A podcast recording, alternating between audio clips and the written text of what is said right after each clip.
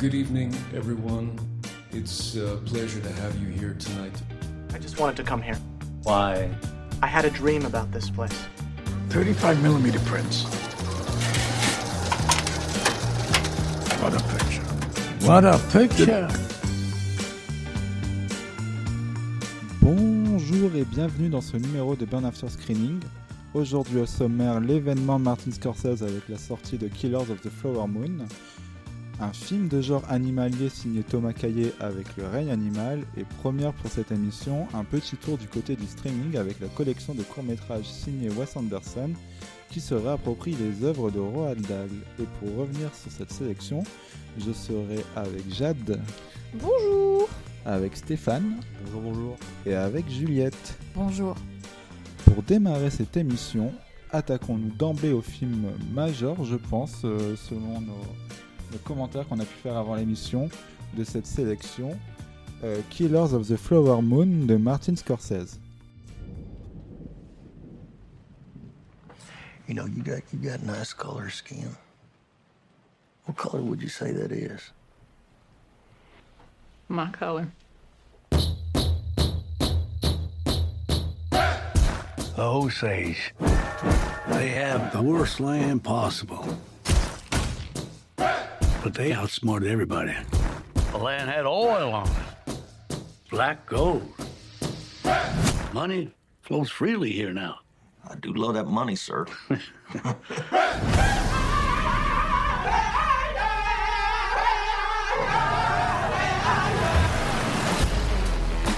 Quatre ans après The Irishman, un nouvel événement de Martin Scorsese sort, dans les salles cette fois-ci, avec Killers of the Flower Moon. Le cinéaste étudie à nouveau l'histoire des États-Unis en adaptant le roman La Note américaine de David Gran.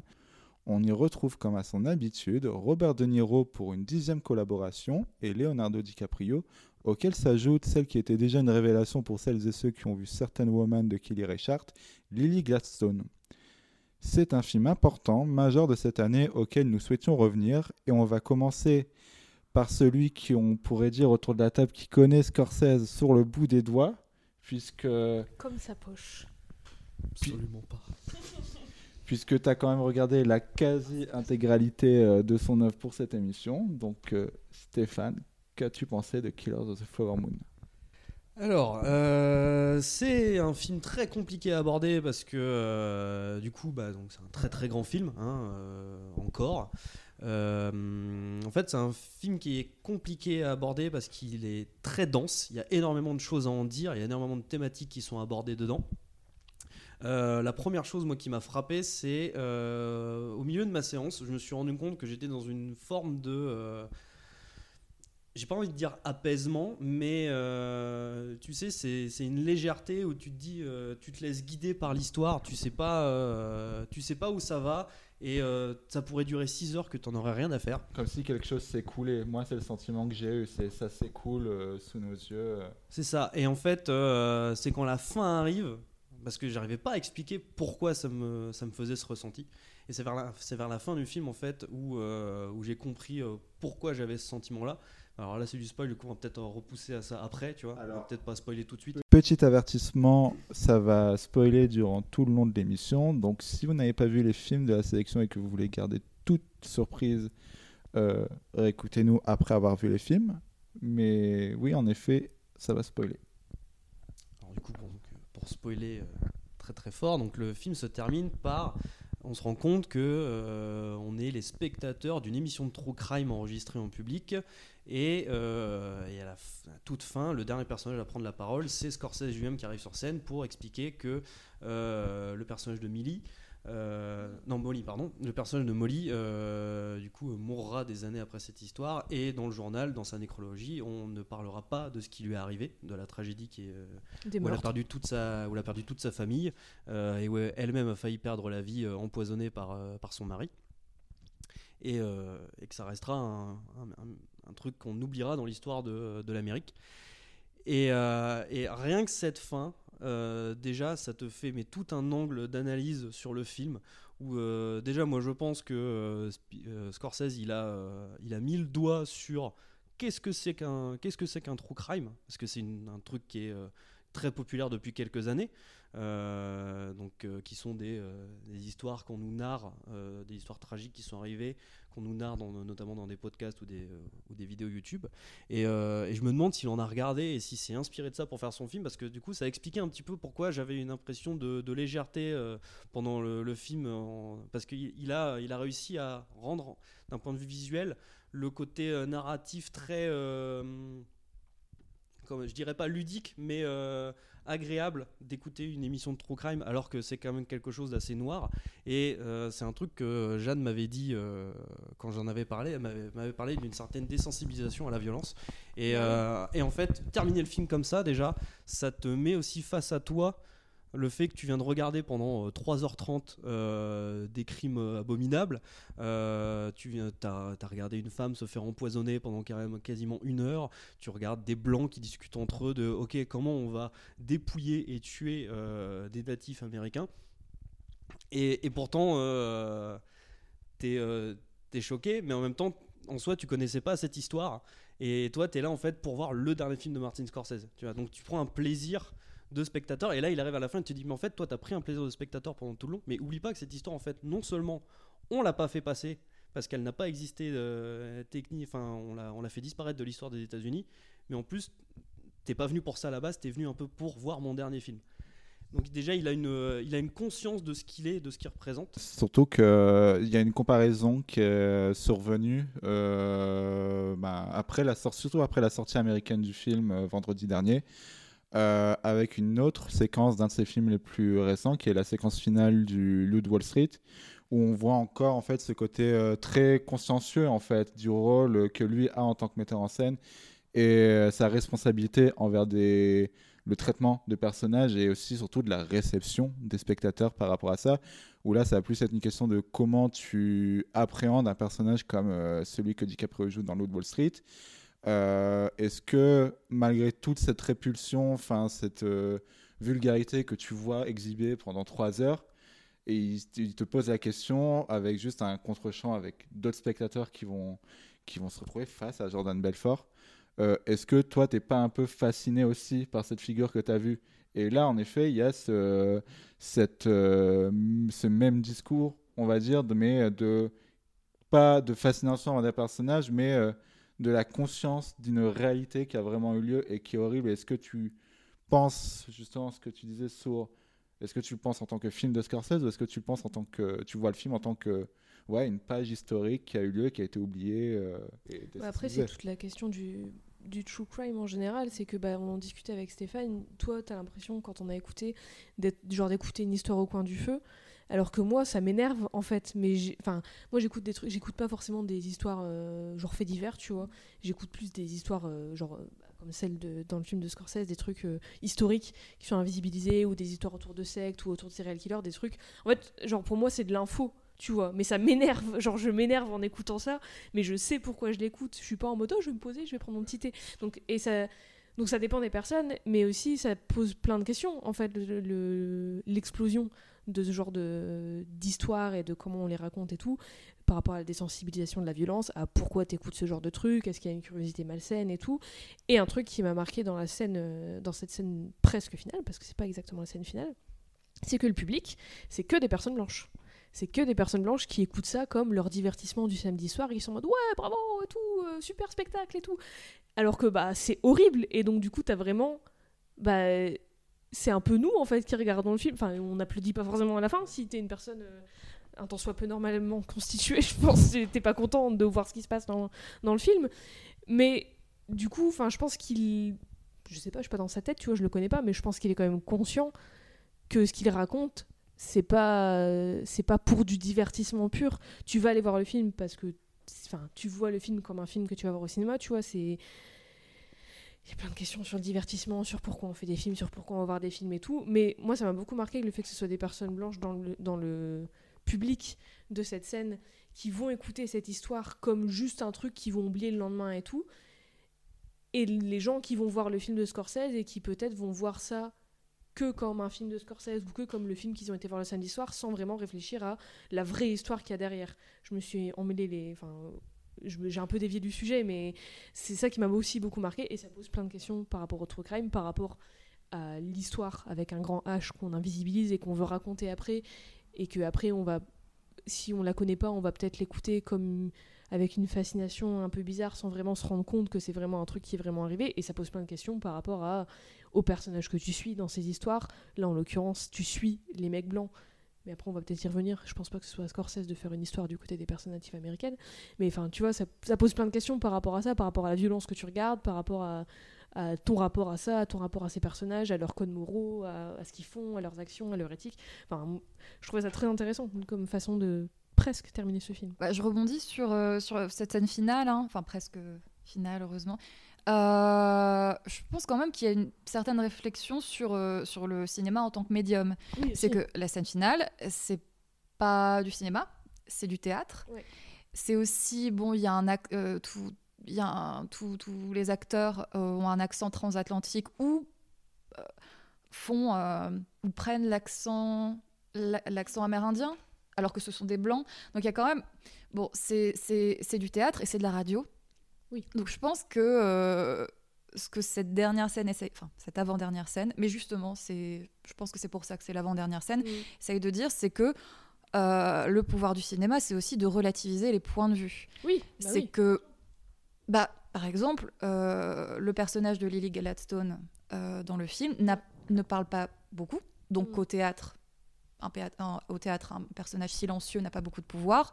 À la radio, un personnage silencieux n'a pas beaucoup de pouvoir. Mais au cinéma, euh, quelques secondes sur Lily Gladstone silencieuse, ça, ça dit beaucoup plus de choses Mm, que, mm. que- c'est ça aussi. C'est que et je pense aussi que c'est pour ça que le vrai dernier plan du, du film, c'est pas, euh, ça se passe pas dans un théâtre, mais c'est une scène euh, ben, qui est presque documentaire. Enfin, Oui, c'est une qui se passe aujourd'hui euh, et ouais. qui est ancré dans la modernité, enfin qui est Mhm. ancré dans, dans, dans- enfin qui filme euh, des, euh, des, des- enfin des perso- enfin des, des- c'est pas des personnages en fait, des, Oui, c'est des personnes. vraies personnes. et, euh, et je pense que c'est aussi ça, c'est c'est aussi le sens de cette scène-là, c'est que euh, c'est Ouais. pas uniquement sur euh, le true crime, c'est aussi peut-être qu'avant, peut-être qu'à cette époque-là, euh, dans les années donc euh, 30, 40, euh, on n'avait peut-être pas aussi de moyens pour, euh, pour raconter cette Bah, histoire. la preuve, euh, ça a été totalement effacé de Aussi. toute l'histoire de l'Amérique par les Blancs. Donc, euh, tu vois, forcément, si t'as Mm. pas la voix pour raconter l'histoire, bah, elle n'existe pas. Mm. Tu vois, c'est.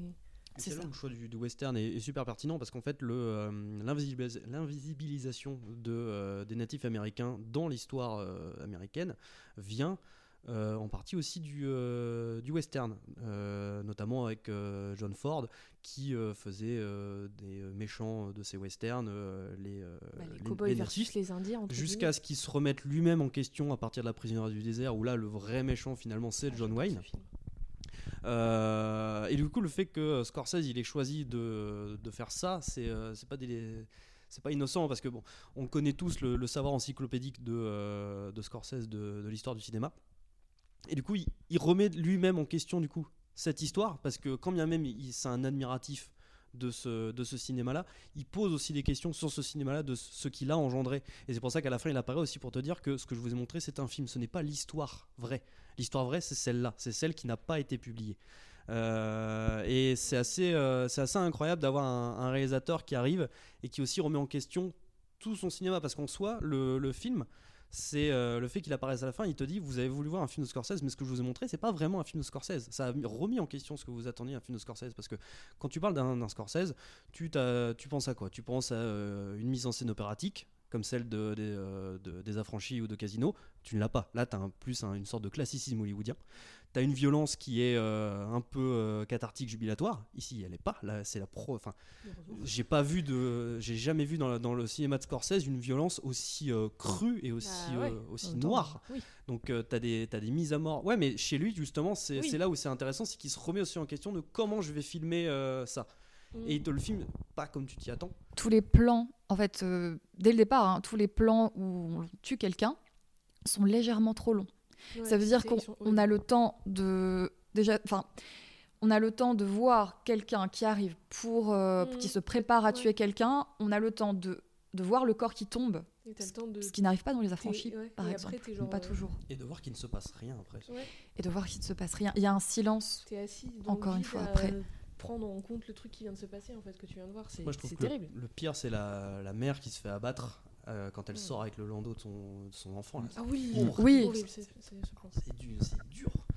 Euh, tout le film il est très dur en vrai hein. Il remet en question sa, sa violence, il remet en question ses choix d'acteurs, parce qu'il n'a pas choisi DiCaprio et De Niro pour rien. Il représente quelque chose dans l'inconscient collectif par rapport au cinéma de Scorsese. Et qu'est-ce qu'il fait? Il les fait jouer de manière assez caricaturale, outrancière, parce que tout le Mm. monde a dit c'est le festival de la grimace.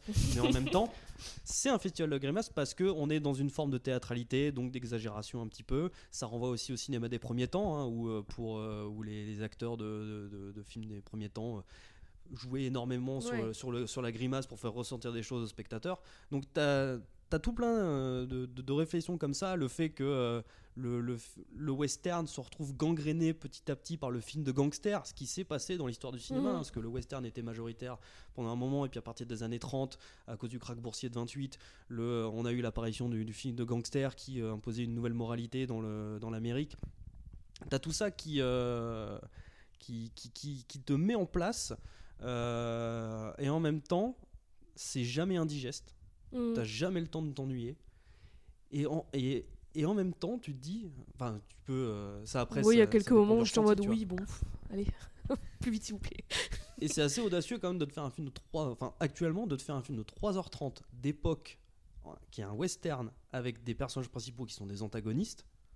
C'est quand même un peu. Enfin, moi je trouve ça audacieux. et euh, sur euh, une histoire euh, de l'Amérique qu'on essaie d'invisibiliser depuis des années des années et des années avec un quand même sacré gros casting de personnes natives ce qui est du jamais vu dans un gros film hollywoodien comme ça et ça c'est trop cool Mais justement, en fait, sur les personnes natives et sur, euh, sur ces acteurs en fait, qui, sont, enfin, qui sont vraiment grimaçants, euh, je, je pense que c'est voulu. C'est que bah, Scorsese euh, est un grand admirateur de, de Cassavetes. Et, c'est- et il y a une grande réflexion sur les visages. Enfin, est-ce Mhm. qu'un visage exprime une, une forme de vérité? Est-ce Mhm. qu'un visage incarne une vérité? Et dès le premier plan sur Leonardo DiCaprio, avec la- il, il grimace dès le premier plan. Il, a une- la, la grimace de de Nicholson dans, de- dans, dans Batman. Enfin, je, je crois, c'est ça. Euh, mais euh, Leonardo DiCaprio grimace, Robert De Niro aussi un peu, et devant eux, et face à eux, on a Lily Gladstone qui, qui, qui a juste, qui n'a qui n'a pas besoin de d'en faire plus. ouais elle en fait Qui, pas qui- trop. son, son visage incarne déjà presque Ouais. toute l'histoire de, de- Incroyable. Et mais puis même, elle mais c'est même un, un- un propos du film, c'est que euh, je sais plus quel personnage dit ça dans le film, mais c'est que justement les personnes natives américaines, genre, euh, en- enfin c'est c'est une généralité que le, le personnage fait, mais en gros il dit euh, oui euh, tu verras ils sont ils, ils parlent pas quand ils ont rien à dire. Et en fait tu vois que bah, le De Niro personnage c'est. De Niro qui dit ça. Et bah par exemple Molly, le personnage de Lily Gladstone, donc qui va devenir la femme du personnage de Leonardo DiCaprio, elle est toujours euh, très calme et simple. Et elle elle elle n'en dit jamais trop et elle elle exprime jamais trop de trucs quand ça n'a pas lieu d'être en fait. Mais elle dit ce qu'il faut quand il faut le dire et elle elle elle s'impose quand elle doit s'imposer. Tu vois elle est et surtout est- c'est incroyable et, sur- ouais, et surtout c'est jamais un signe d'humilité. Oui En fait, c'est- ça en fait qui, qui, qui- elle qui est très Elle fort. se laisse pas démonter, tu sais, elle est pas en mode euh, je vais me taire face à l'homme blanc, elle est juste c'est comme ça qu'elle est. Elle se laisse pas démonter Elle a un par petit euh, sourire. son Elle a une sourire forme d'ironie. Ouais. euh, je, je veux Elle dire, se fout un peu de sa gueule au début et tout, mais elle est toute dans en- son jeu, il est tout en finesse. Elle est le personnage, je, je l'aime trop, il est incroyable et elle, elle est trop trop bien Lily Gladstone dedans. Et puis il y a pas qu'elle, il y a enfin même ses sœurs et tout, elles ont toutes des personnalités différentes et à aucun moment, tu vois, elles vont s'excuser pour leur personnalité et à aucun moment elles sont dans un truc un peu grotesque ou Mm. ridicule ou caricatural alors que à côté de ça bah, DiCaprio et De Niro moi j'ai trouvé que euh, au bout d'un moment euh, DiCaprio avec ses dents toutes pourries et son sourire bizarre euh, j'étais en mode oui bon mais, ça c'est ne euh, pas le intéressant prendre au aussi, hein. sérieux tu vois en fait mais je pense que c'est oui, voulu bah oui euh, image. j'espère. hein. d'avoir quelque chose en fait de, de, de prendre autant d'acteurs qui enfin justement de, de par bon, Lily Gladstone est actrice hein, mais euh, d'avoir des pour beaucoup des personnages natifs qui ne sont pas acteurs devant qui n'ont pas eu la chance d'être acteur avant. qui n'ont pas eu la chance aussi mais je pense qu'ils ont dû quand même enfin je sais pas faire des recherches et, euh, et euh, mais d'avoir ces, ces personnages-là, enfin ces, ces acteurs et ces non-acteurs-là, qui n'ont pas besoin d'en faire plus pour Mhm. incarner quelque Mhm. chose, et d'avoir ces grosses figures grimaçantes, je pense que c'est vraiment voulu. Mais par exemple, euh, aussi, ce qu'il n'y a pas de caricatural en fait pour le personnage de Molly, c'est que elle tombe vraiment amoureuse de lui Et c'est ça la pire chose. Et lui d'elle. hein. et lui d'elle aussi, L'amour, mais- il est sincère. mais c'est pas par une forme de d'admiration de c'est vraiment il y a un petit il y a un petit sourire il y a- il y a oh c'est vraiment un tocard mais Oui, voilà, je c'est tombe ça. vraiment amoureuse de c'est ça le truc le plus terrible de l'histoire. et il vrai. pourrait vraiment me faire du mal elle en a Elle le sait, bien bah oui, parce conscience. qu'elle voit autour d'elle euh, tous les gens qui tombent comme des mouches et tout. Et un truc aussi dans le jeu, c'est que je pense que le jeu des acteurs-actrices euh, natives américaines, c'est que bah il y a quand même un truc qu'il faut pas négliger, c'est que ça fait vraiment partie de leur histoire en fait qu'ils sont en train de jouer. Donc forcément ils vont pas être dans dans le, le too much et le caricatural et tout parce que ça les touche à un niveau qu'on peut pas imaginer en fait. Donc c'est c'est pour ça que je pense que leur jeu, et surtout celui de Lily Gladstone, parce que c'est le personnage principal, enfin c'est l'une des protagonistes principales, forcément il est d'autant plus, euh, comment dire, touchant que ceux de DiCaprio ou de Niro, tu vois, Mais le, le- je le- trouve. Le, le perso de DiCaprio, il est, euh, il est assez fascinant parce que euh, on passe tout le film à lui dire que c'est un idiot. Mm. À chaque fois qu'il essaye de. Alors, déjà, avoir un personnage de, de DiCaprio qui est traité d'idiot, c'est un peu du jamais vu dans sa, dans sa Ouais. carrière. Tu vois, on l'a jamais vu, euh, on l'a jamais pas. vu en bonnet. hein. Il a toujours été. Enfin, moi, j'ai toujours cette image du, du beau garçon. Bah, c'est l'image un qu'on a de lui. ouais, c'est ça, cas. et là il casse un peu ce- son image. Tu vois, même quand il joue un méchant chez Django, il y a quelque chose de récréatif. Alors que là, euh, alors que là pour le coup, c'est vraiment. c'est- Oui, il est- En plus, il n'est pas il est naïf. vraiment méchant en fait. C'est ça qui est un peu. Au c'est ça début, qui est super intéressant Ouais. avec le personnage d'Ernest, c'est que euh, il tombe vraiment amoureux de Molly. Il se rend vraiment compte à la fin de ce qu'il a fait parce que il, il- il a des doutes, mais comme à chaque fois qu'il prend une initiative, on le traite d'idiot. Il se dit pas forcément je suis en train de l'empoisonner parce qu'on lui dit c'est pour Ouais, la calmer ça, ce qu'on te donne. et il Oui, est masculé enfin il est ça- humilié Oui. il y a une scène Euh, vas-y, vas-y, t'inquiète. il est il y a- enfin il est il y a une scène qui euh, quand Infantilisé plutôt non? Infantilisée un, un peu enfin elle est plus c'est elle enfin c'est Molly qui lui offre son chapeau de cow-boy hein. Oui, Donc il y a un peu de ça quand même, mais et infantilisé par euh, par Robert De Niro. Cette Oui, scène il est là, horrible avec lui. ça me, enfin Ah c'est glaçant. quand, quand Robert De Niro bah, lui donne la, lui, lui donne la fessée, hein, Ah oui, oh, oh. Et ça m'a rendu extrêmement mal à l'aise dans cette dans cette pièce Beaucoup trop grande. Ouais. beaucoup trop grande, filmée de très très loin. Ouais.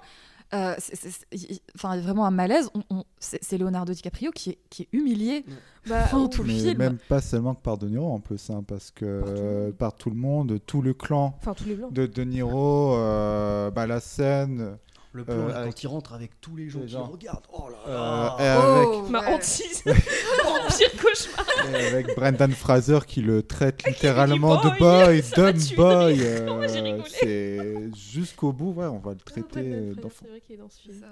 Mais moi, à aucun moment, je me, j'ai, ça en dit peut-être long sur moi, mais à aucun moment, j'ai eu, je me suis senti mal pour lui. Ah non, je pense Non. que c'est Le but c'est ça- pas de se sentir mal. hein. Non, mais genre même au début et tout. En fait, et au bout d'un moment, moi, je me suis dit, t'es un adulte, tu fais tes propres décisions. Au bout d'un moment, c'est bon, tu peux arrêter. T'es plus une victime en fait dans l'histoire. Tu continues à parce que il va faire, euh, il va avec ses, potes, son frère et tout, euh, tuer des gens. Au-delà de, du, du- de l'empoisonnement, conscient ou pas. On il s'est pas dit clairement dans le film si s'il le sait ou pas, tu vois.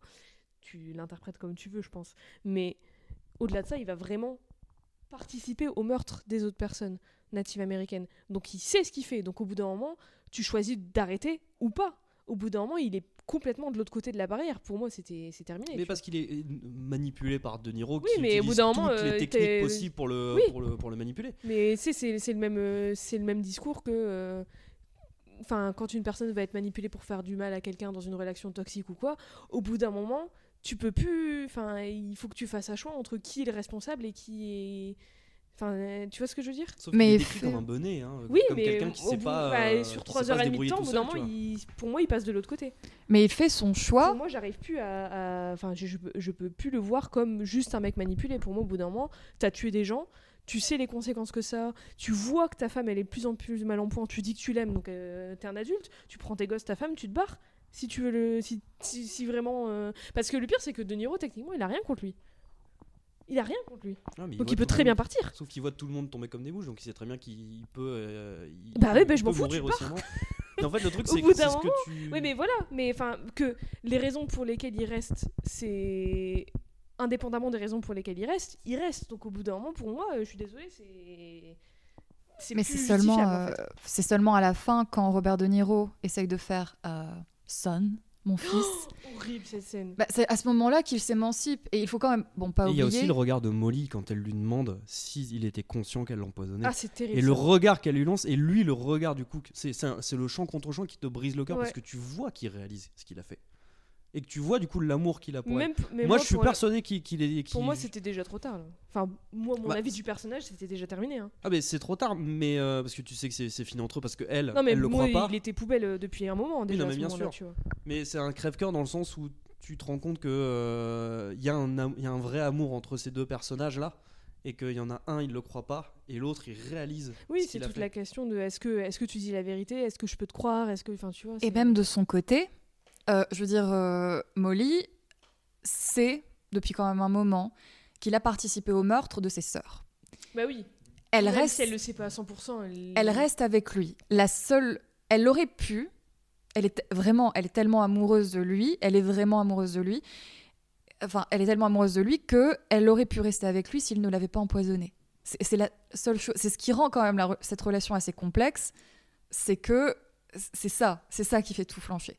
C'est qu'elle elle a continué à vivre avec lui en sachant très bien qu'il- que, enfin, on était quand même euh, Après. euh, avancé dans le procès, dans l'enquête et tout ça. Elle- sait, elle sait qu'au moins il a participé au meurtre de ses sœurs. Oui, mais après, c'est moins facile pour elle de partir. Elle Oui. a des gosses avec lui, ils ont une maison ensemble. À cette époque-là, elle pouvait pas juste prendre ses gosses. euh, elle avait pas de compte en banque, j'imagine, tu vois. Enfin, tu vois, c'est plus compliqué Bah là, elle pour est elle de partir. Et surtout dans un monde où euh, bah, elle est euh, personne marginalisée plus plus en Amérique, elle a aucun droit. Enfin, tu vois, c'est complexe de se dire oui, bon, mon mari il a tué mes sœurs, je veux partir. Enfin, tu vois, c'est pas les mêmes enjeux du côté C'est pas ce qui est, enfin. euh, oui, dans la réalité, oui, c'est ça, hein, mais Bah, c'est pas ce qui est montré en fait. Ce qui est montré, c'est il y a une scène de, de- on le sait, mais c'est quand même le- leur euh, leur euh, leur retrouvaille juste avant, Oui, euh, oui. juste avant. Tu, vois, il y, a ce petit truc là. Au moment où ils se retrouvent, déjà, elle doit quand même avoir des doutes sur l'empoisonnement, et en plus. euh, l'enquête était quand même bien avancée. Elle sait que, Oui, elle sait qu'il a fait, elle- sait Peut-être qu'il y a une qu'il- part d'elle qui qu'il a participé de- au meurtre de, de. s'auto-convaincre que tu vois que oui, mais quand même, je peux rester avec lui, tu Et vois. pourtant, quand ils se prennent dans les bras l'un de l'autre, quand ils se retrouvent, t'y crois quoi. On y L'un croit. comme l'autre, Bah oui. t'y crois. Et c'est. euh, Et Et C'est c'est pour on ça en que je dis revient que le fait qu'elle soit vraiment amoureuse de lui, c'est ça le pire en fait. Ah oui, le plus c'est ça terrible. le, le, enfin c'est c'est C'est le cœur horrible. du film. Bah c'est oui. euh, c'est une histoire d'amour. C'est quand même pris dans un, c'est c'est pris dans une histoire intime. C'est pas seulement euh, justement, c'est là qu'on sort du, du western ou du Mm. ou euh, ou du film de gangster. C'est que ça reste euh, dans une sphère familiale, euh, dans un couple. Il y a toute une, tout un morceau de l'histoire euh, des États-Unis. Et on en revient à ce Mhm. que tu disais sur la théâtralité, c'est une tragédie de toute façon. Ah bah Ouais. oui, bah oui, pour tout le monde. Enfin, D'un point de vue historique, mais aussi d'un point de vue théâtral, tu vois. oui, oui. Mm. Je suis euh, au bout de quelques jours, j'ai pensé à un film qui est sorti en début d'année chez nous, euh, à la fin d'année dernière aux États-Unis, euh, qui est The Fablesman de, euh, de Scorsese, de, Scorsese, de Spielberg. Euh, et en fait, justement, je me suis rendu compte que les deux en fait se rejoignent parce que on est euh, on est sur deux réalisateurs. euh, majeurs du cinéma américain qui sont tous les deux apparus dans les années 70 pendant le Nouvel Hollywood, qui ont tous les deux grandi avec le cinéma américain, le cinéma américain de, de John Ford, de, de Howard Hawks, de Capra. Et tous les deux, ils ont sorti un film cette année qui pose des questions sur la responsabilité de réalisateur, sur le pouvoir de, de, l'image et de ce que tu fais passer au travers d'elle, de ce que tu peux faire ressentir à certains. Euh, et euh, je trouve ça incroyable en fait que euh, ils en soient arrivés à ce moment-là de leur, euh, de leur carrière de se poser des questions sur qu'est-ce qu'ils représentent aujourd'hui, quelle, est leur, quelle est leur responsabilité. Et le fait que. Enfin, il y a Scorsese dans une interview qui a, qui a cité une phrase de Kurosawa qu'il avait dit. Euh, dans les années euh, fin 80 quand il a reçu un Oscar, euh, un Oscar honorifique. Et il a dit Je commence seulement à voir la possibilité de ce que le cinéma pourrait être, et il est trop tard. Et Scorsese a dit Je n'avais pas compris à l'époque ce qu'il voulait dire, et maintenant je le sais. Et, c'est fou de, du coup de voir ces, deux mecs-là qui. voilà, ils ont encore. Allez, peut-être un ou deux films devant eux, et après ils seront sûrement partis, et qui se posent des questions sur qui ils sont, qu'est-ce qu'ils représentent dans l'inconscient collectif, quelle est leur responsabilité en tant que metteur en scène et en tant que metteur en scène américain qui plus est par rapport à l'histoire et compagnie parce que euh, Spielberg c'est une question qui se pose déjà depuis euh, la liste de Schindler hein, euh, donc et le fait que Scorsese il, s'en a- il, il en, en soit arrivé là aussi et que tous les deux du coup fassent un film qui parle peu ou prou de ça je trouve ça vraiment fascinant. Et, ça, fait- un peu un crève-cœur du coup de se dire que ces deux-là ils vont partir et que j'espère que du coup derrière on va avoir d'autres euh, réalisateurs qui vont s'inspirer de ces idées-là et de euh, prolonger un petit peu le prolon- prolonger tout ça et du coup commencer à remettre en question donc l'histoire de l'Amérique parce qu'il il serait temps quoi. C'est ce que j'allais dire. euh, je sais que c'est pas le, enfin, c'est pas le sujet, mais enfin, c'est très bien hein, que des réalisateurs fassent ça, euh, enfin, des- de, vieux réalisateurs fassent ça, mais euh, c'est assez inquiétant quand, quand pendant, enfin, quand pendant un an ou deux, la plupart des films sortis parlent de cinéma, euh, enfin, se tournent, enfin, se, se tournent sur eux-mêmes, en fait, euh, se s'infléchissent. C'est assez inquiétant pour l'avenir du, du- du- cinéma. Bah, Il y a quelque chose de euh, quand on est quand le cinéma ne c'est plus enfin la seule Euh, Oui, mais là, je trouve pas qu'il parle. Enfin, si, mais Là, pas- c'est pas justement, ça non. le sujet principal. et justement non C'est une des thé- c'est un, un des Oui. sujets en soi. Mais le, Eh là, ben- il ra- enfin, si tu le prends euh, juste à, at face value, c'est il raconte l'histoire, une histoire de l'Amérique. c'est bah, Si tu réfléchis pas autant que toi qui a regardé toute la film de Scorsese, tu vois. justement la- ça c'est ce que je trouve vraiment bien c'est qu'il y a une ouverture en fait dans ce film là alors que bon chez Spielberg mais c'est c'est pas Spielberg hein, qui me pose problème c'est plutôt euh, enfin c'était vraiment euh, les quelques mois en début d'année où il y a eu, il y a eu Mm. presque enfin Presque moi, tous les films, euh, les films qui parlent, tous les films qui sortent parlent de cinéma Ouais. ou qui parlent de gens qui font des films. et. Chaque, J'ai un peu du mal. euh, ouais. chaque C'est- enfin, j'ai du mal. film, je Ah, pense à il y a. Babylone aussi, c'était en début d'année. Babylone euh, il y avait un Roma de Quaron pas aussi. Ça. euh. Alors c'était pas cette année, mais c'était quelques ça années, fait, ça fait quelques tendance. années quand même que Il y y a avait euh, Licorice Pizza aussi, Ouais. c'était sur un mec qui faisait des films, je sais pas, j'ai pas vu, mais. Euh, c'est on va dire ça que c'est parlait plus, de plus nostalgie, euh, c'est ouais. plus euh, un exercice nostalgique d'un cinéaste Mais, qui. Oui. Mais ce que je veux dire, en fait, ce que, ce que je trouve inquiétant, Je sais c'est pas, euh, c'est pas qu'il le fasse, c'est que les plus grandes propositions de cinéma qu'on a en ce moment parlent de cinéma. Parce que je, je pense qu'il y a quelque chose de pas si négatif que ça en fait, parce que euh, il y a beaucoup de débats actuellement, euh, notamment à cause de euh, Marvel, Netflix et compagnie, sur le fait que le cinéma euh, est en train de mourir ou qui tourne en rond et compagnie. Je pense qu'on a besoin en fait de ces films-là justement qui réfléchissent à- au cinéma pour essayer de construire son, son devenir. Tu vois, as besoin aussi à un moment de prendre un peu de recul sur le de, de où on en est pour pouvoir euh, progresser. C'est euh, parce que c'est des cycles, tu vois. C'est- Il y a toujours un moment où il faut, Oui, faut bah, regarder derrière toi pour, euh, pour recommencer et ainsi de suite. C'est ce que j'espère, hein. vraiment. Enfin, je, je- et je trouve, ces- enfin, j'aime, j'aime beaucoup ces films-là. C'est juste que, enfin, c'est ce qui est assez inquiétant, c'est que ce sont les films les plus importants de. Par des réalisateurs en plus qui remettent régulièrement en question en ça. interview le cinéma actuel et qui se font tomber dessus malgré ça. Parce qu'il faut pas oublier que Spielberg, c'est le premier à avoir tiré la, ciné- la, la sonnerie d'alarme euh, il y a un peu plus de 10 ans pour dire euh, les films vont coûter de plus en plus cher et ils vont rapporter de moins en moins. Ce qui est en train de se passer actuellement avec euh, les blockbusters qui sortent cette année euh, Mm. et qui ne euh, rattrapent pas leur budget. C'est pour ça qu'il y a pas mal de grèves. Pour revenir au film, du coup, moi j'espère que tout ça, peut-être réfléchir sur le cinéma et tout, et surtout ce film en l'occurrence, ça ouvrira peut-être la porte à de nouvelles personnes qui pourront réaliser des films, notamment des personnes natives américaines, parce que il y a beaucoup de personnes qui concernées qui ont vu le film, notamment une des actrices de Reservation Dogs, une série que je vous recommande euh, par ailleurs, euh, qui a dit que pour elle ça avait été très dur de voir le film parce que elle, elle a vu que, enfin pas que, mais elle a vu trois heures et demie de personnes de ses ancêtres et tout qui se font tuer. Donc, euh, ça s'entend complètement parce que c'est quand même 3h30 de mecs qui discutent comment ils vont tuer des natifs américains, donc ça peut être compliqué de regarder ça quand t'es concerné. Euh, Et je pense pas non plus que. Après, je pense pas que ce soit à Scorsese de faire un film du point de vue des personnes natives américaines, mais du coup, c'est pour ça que j'espère que maintenant, ça va ouvrir la porte pour raconter plus d'histoires et d'autres histoires racontées par des personnes concernées, des personnes natives, des personnes euh, racisées, des personnes marginalisées en général, tu vois. Donc euh, peut-être qu'on pourrait renouveler le cinéma comme ça, je dis ça, je dis rien. Ah ouais, non, mais et puis, enfin, du coup, là, tu vois, ça fait, je pense, une bonne demi-heure qu'on est, euh, Plus. qu'on est sur le Scorsese. et on a, je pense, même pas euh, gratté euh, 10% La de tout bah ce oui. qu'il y a là-dedans. Non, c'est très. Enfin, ne serait-ce que déjà développer l'histoire en tant que telle et euh, tout ce qu'il y a à l'intérieur. euh, Mais j'espère aussi que peut-être ça va. Parce qu'on parle beaucoup, parce que forcément c'est un film de Scorsese, donc on parle beaucoup de Scorsese, on parle beaucoup de DiCaprio aussi. J'aimerais bien déjà qu'on parle un peu plus de Lily Gladstone. Parce que je trouve Si tu veux, a pas de problème, elle est tellement monumentale là-dedans. qui est aussi dans Reservation Dogs d'ailleurs, euh, par quelques moments. Mais du coup, j'espère aussi que peut-être ça va euh, donner envie aux gens et ça va pousser les gens à aller se renseigner un peu plus sur l'histoire de l'Amérique, la vraie histoire de l'Amérique avant que les Blancs soient arrivés, tu vois. Ça peut être déjà. Enfin, ça n'a rien à voir avec le film, hein, mais tu vois, c'est. Moi, ça me choque qu'il n'y ait pas de polémique aux États-Unis actuellement sur ça. hein. Bah, moi je trouve ça. Oui, ça Bah que, aussi. bah, tu sais, dans euh, ce, ce côté euh, euh, Scorsese, il a fait un film politique et il critique l'Amérique. Tu vois, Mais les ça mecs, fait ils, pour- ça, pourraient moment- réagir comme ça et en fait, il n'y a pas cette réaction-là, ce qui est assez. euh, que Euh, les personnes natives, elles commencent, enfin, il commence à y avoir de plus en plus, enfin, de plus en plus, ça reste vraiment très minime. Par exemple, Reservation Dogs, il y a une autre série qui s'appelle euh, Rutherford, Rutherford Avec un des mecs de Very Bad d'ailleurs euh, qui l'année dernière. Enfin, tu vois, il y a de plus en plus de, séries et d'écrits et d'activistes et tout qui font des trucs sur les sur l'histoire de l'Amérique des personnes natives et tout. Donc c'est- petit à petit, il y a de plus en plus de trucs comme ça. Donc ça me surprend. Mais en vrai, positivement, qu'il n'y ait pas de, qu'il y ait personne qui râle. Ah vois, bah moi aussi. cool. hein. Mais c'est vrai que ça me surprend un peu, mais en même temps, tant mieux. Enfin, C'est quand même 3 heures où euh, un mec qui te dit euh, Vous avez vu les Américains, vous avez fait ça quoi. poubelle. en gros, c'est ça. Vous l'avez compris, Killers of the Flower Moon est l'un de nos coups de cœur de cette sélection. Nous allons maintenant passer au deuxième film, Le règne animal de Thomas Caillet.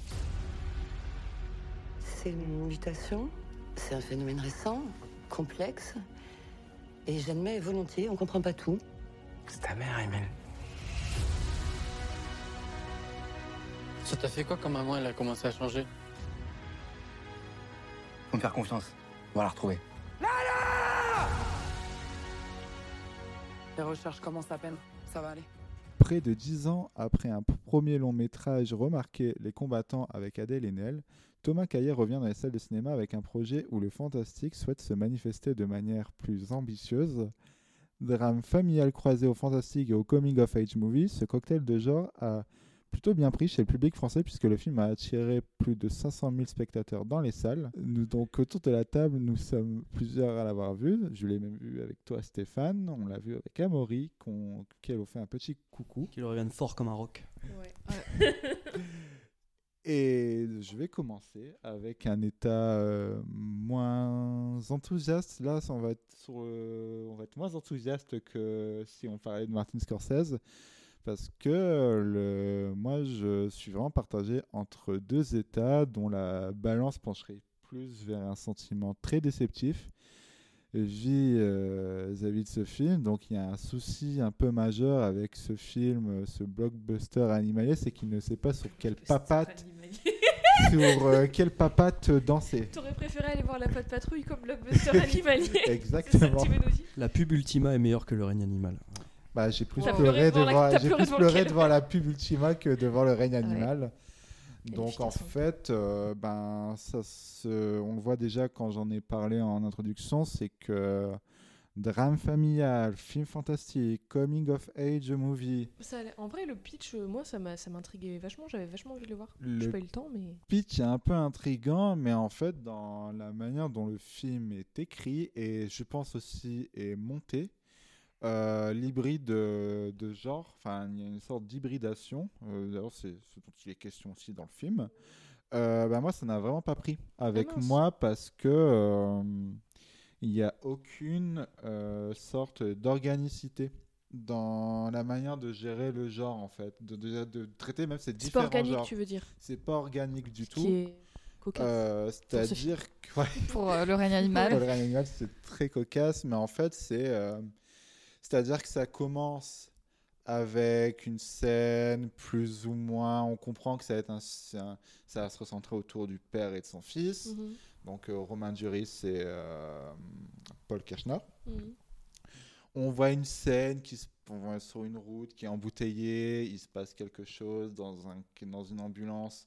Ça pourrait dériver vers le spectaculaire avec un film, avec une ambiance type La guerre des mondes, qui doit certainement être une des influences euh, Ah ouais. euh, du film. Ensuite, ça passe à l'intrigue de. euh, on comprend que la femme de Romain Duris est une personne atteinte de ce, de ce phénomène de mutation.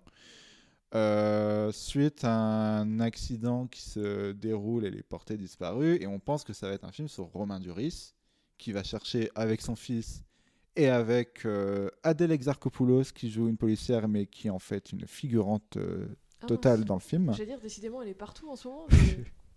mais- non, elle, elle est à 5 minutes, 5-10 minutes de film, on va dire. Ah ouais?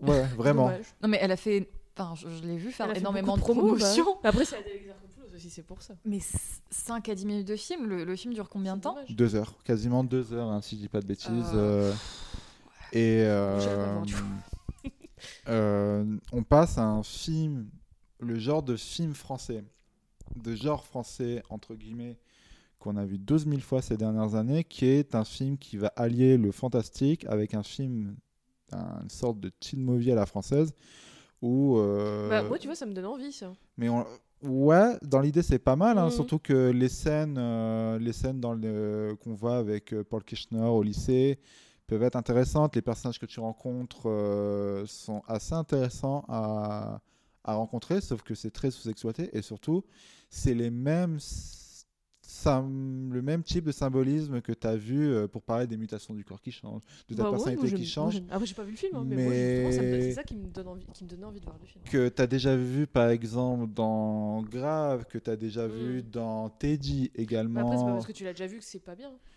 Bah, Enfin, il y a des histoires qu'on a déjà vu raconter mille fois. Mais et- le truc, c'est que là, il n'y a rien qui change. C'est déjà la métamorphose. Je hein. veux pas pour le Ouais. film, mais je l'ai pas vu. Il y a, rien de nouveau en fait. Enfin, je veux dire, la métamorphose de Kafka, c'est juste Bah euh, ça. hein, c'est un jeune homme euh, qui. euh, la mouche aussi. Mais euh, c'est c'est juste un jeune homme qui se transforme en insecte parce que euh, sa mère ne veut pas qu'il s'émancipe et qu'il euh, devienne un homme et donc il préfère se transformer en mouche. Enfin, il y a un. Enfin, en mouche. Ça dépend de l'exécution. Tout dépend de l'exécution. Mais le truc, c'est que l'exécution, c'est vraiment, ça s'arrête à. Euh, vas-y, que je te montre, euh, ben, comme dans Grave ou dans Teddy, vas-y, que je te montre un ongle qui pousse et c'est un peu cracra. Et, euh, et c'est tout. En fait, Est-ce qu'il y a quelqu'un qui film, retire euh, ses ongles à un moment? Oui, euh, Oh. oui, je dis pas de bêtises, oui, il y, a il y a ça. hein. Et le problème, c'est qu'il y a tout ça qui se, qui se- se- s'empile dans le film. Tu ne ressens rien. Tu ne, enfin, il y a vraiment un, euh, c'est très aseptisé. Euh, Il y a des scènes où tu vois vraiment un potentiel, euh, mais tu vois un potentiel pour chaque film que le film aurait pu être. Et d'ailleurs, j'y pense, c'est une remarque que j'aime pas spécialement faire d'habitude. Euh, mais Thomas Caillet, il avait fait une série il y a quelques années avec Yvan Attal et Garance Marié, justement, pour revenir à Grave, qui s'appelait Ad Vitam, il me semble, où euh, c'était une série de science-fiction. Mm. et là, je me dis qu'en fait, avec tout ce qu'il tente de faire, d'imbriquer dans le règne animal, ben, tu aurais séparé ça par des épisodes peu euh, différents, de points de vue différents. Ouais. Un peu comme euh, ce qu'on peut voir, euh, des, des bottle épisodes qu'on peut voir dans The Leftovers, par exemple, pour Mm. parler d'un monde qui change suite à un phénomène Sur fantastique. différents personnages, différents- Voilà. ouais, Donc, ouais, par exemple, le point de vue d'Adèle Exarchopoulos qu'on rencontre, et on Mm. se dit, ah, j'adorerais suivre ce personnage. Peut-être qu'il voulait faire ça à la base et ça s'est Et- transformé en film et c'est pour ça que c'est un peu. eh.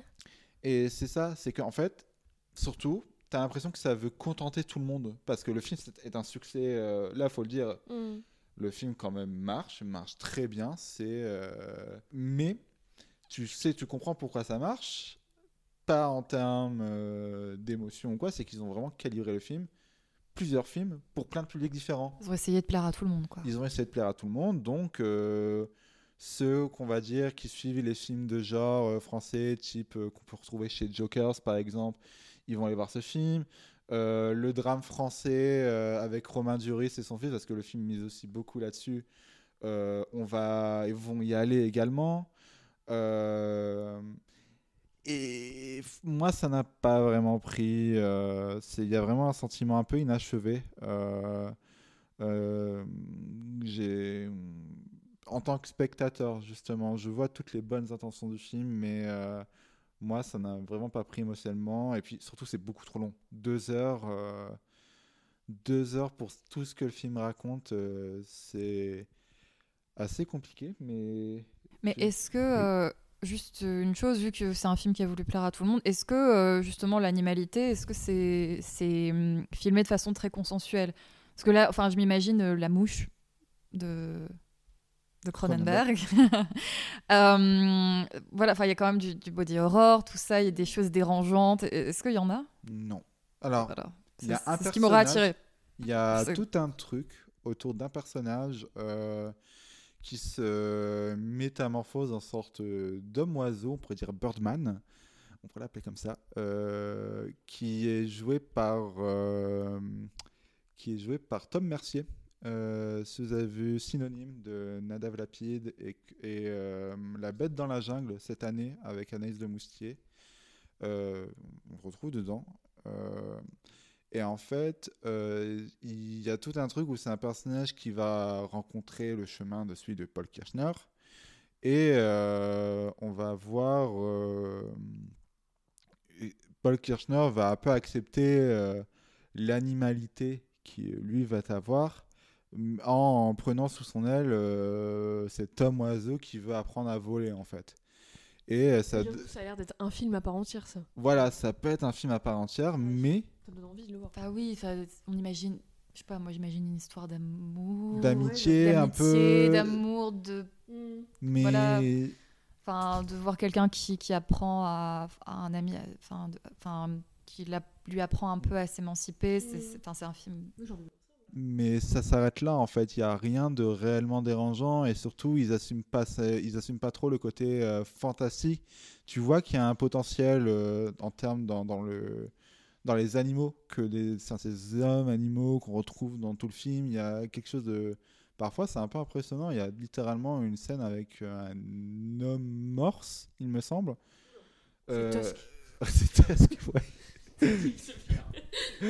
Euh, qui euh, tu vois que tu vois que ça pourrait être quelque chose mais c'est euh, on dirait qu'ils assument pas trop qu'ils prennent ça avec un peu de distance. Donc du coup c'est sous-exposé par de la lumière c'est c'est un potentiel qui est qui est vraiment qui est vraiment gâché je trouve avec ce film. Est-ce que tu veux rajouter quelque chose Stéphane? Alors, déjà, euh, je conseille à tout le monde d'aller le voir parce que c'est tellement rare qu'on ait des films fantastiques en France qu'il faut encourager ce genre de choses quand même, même l'exercice est raté. Euh, sachant qu'il y a quand même au moins un truc positif dans ce film, c'est que les maquillages ils sont super. Ça se voit qu'il y a eu un budget qui a été alloué pour ça, et ça, ça fait vraiment cool, ouais. plaisir de voir ça dans un film français. Euh, alors que c'est le genre de choses qu'on dev- on devrait pas s'extasier pour ça normalement, mais bon, c'est pas grave. Ce qui va pas dans le film en fait, c'est que euh, tu dis que ça essaie de contenter tout le monde. Euh, alors pourquoi est-ce que moi je suis pas contenté euh, en tant que fantasticophile et, et fan, de, fan de films de monstres? C'est parce que déjà les monstres ils sont pas si présents que ça. Tu parles de la scène du, du morse, mais vu que c'est sous-éclairé, tu le vois pas vraiment le morse, du coup tu peux même pas profiter parce que le, le maquillage il a l'air quand même d'être assez impressionnant, le gars il est assez gigantesque quoi, donc c'est un morse. Euh, du coup tu es super déçu. Certains monstres tu les vois dans des, euh, dans des buissons ou compagnie, donc c'est bien de te faire de la suggestion, mais à un moment faut y aller. Sachant que dès le début du film en fait il y a euh, un aveu de, euh, un aveu de, de j'assume pas complètement. Parce que tu as donc cette scène sur l'autoroute où il voit l'homme oiseau et euh, pour eux c'est d'une banalité sans nom. Sauf que non, c'est pas. Enfin, c'est parce que ils vivent avec dans le, dans le quotidien, mais nous on aurait dû être un peu euh, émerveillés ou en tout cas étonnés par la chose. On aurait dû ressentir un truc. Donc déjà c'est dommage qu'on ressente rien. Mais à la limite, c'est pas grave. Tu te dis ok, il veut nous ancrer euh, les monstres dans le quotidien. Donc ça veut dire qu'on va voir des monstres au quotidien. Et tu te retrouves une scène plus tard où tu as le personnage de Paul Kircher qui attend dans une salle d'attente et tu vois derrière lui une petite fille qui est atteinte donc de euh, donc c'est une mutation qui est atteinte de cette mutation. Sauf qu'elle est floue. Donc du coup déjà de base ton quotidien il est foutu. Ça veut dire que euh, je vais te filmer le quotidien mais je vais pas te le montrer non plus, je vais le laisser flou. Et en fait, une des intrigues du film, c'est que euh, la mère de, de, Kircher et donc, femme de Romain Duris s'est transformée en monstre. Donc, tu as cette scène, donc juste après le début, où Kircher va rendre visite à sa mère. Et pareil, pas filmé de face, c'est des petits plans ici et là, en gros, sur, euh, sur, le, sur, le, sur la mer, mais tu la vois pas en entier. Donc pareil, t'assumes pas le truc jusqu'au bout. Mais soit ça pourrait être un effet de style, c'est tu sais, il te montre la dire, sauce. ça, euh, ça aurait pu être grave intéressant. J'ai pas vu le film, encore une fois, je le rappelle.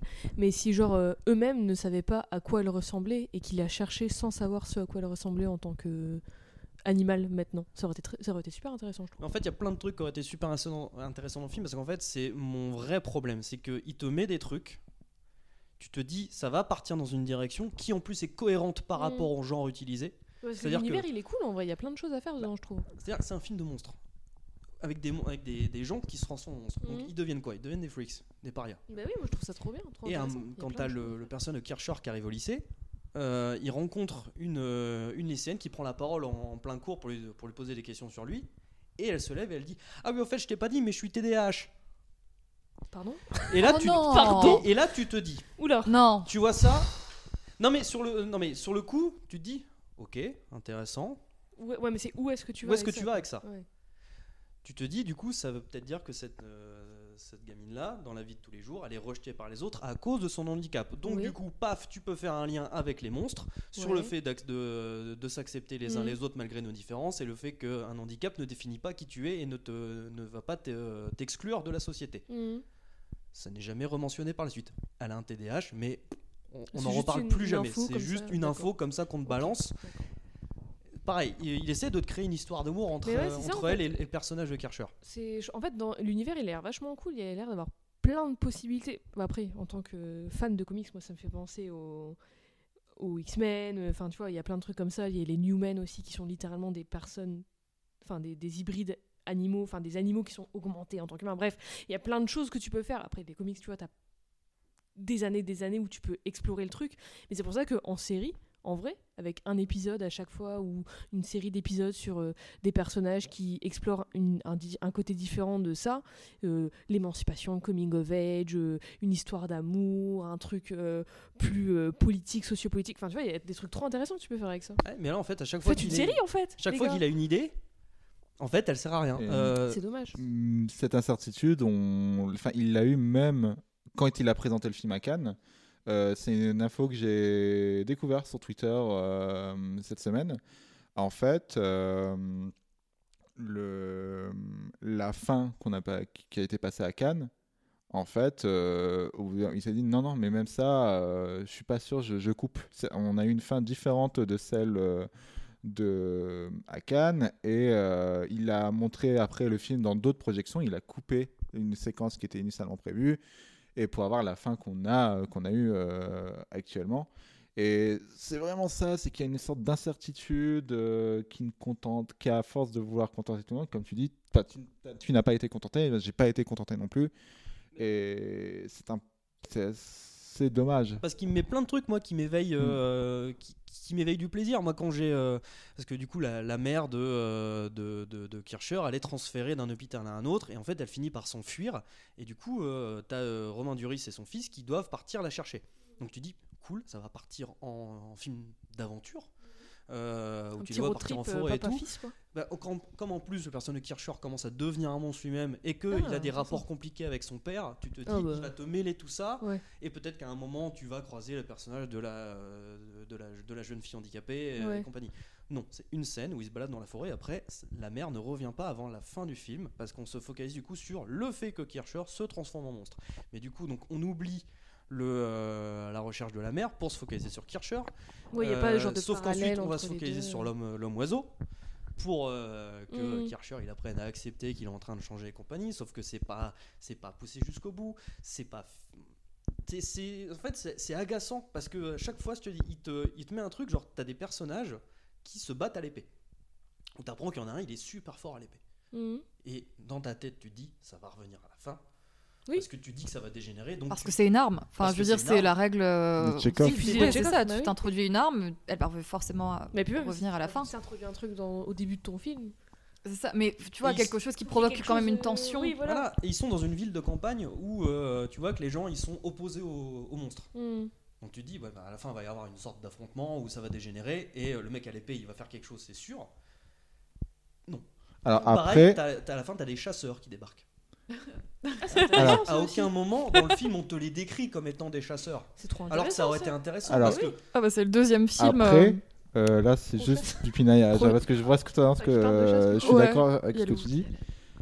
Euh, le fait qu'on vienne pas techniquement sur le gars à l'épée, c'est parce que en soi, le gars euh, à l'épée auquel on pourrait penser justement, euh, ah, avec lui, ça va avec les monstres. euh. pas le blondier. hein, Non, mais c'est Ouais. non, mais justement, c'est lui qui te, c'est lui qui manie les épées et tout, mais qui te, qui dit attention, euh, faut arrêter cette politique euh, anti-monstre et tout ça. Et je pense que lui, au final, euh, il manie juste une tradition. Alors, ça revient au discours, euh, à ce qu'il veut montrer aussi d'un village très traditionnaliste, euh, assez fermé et tout.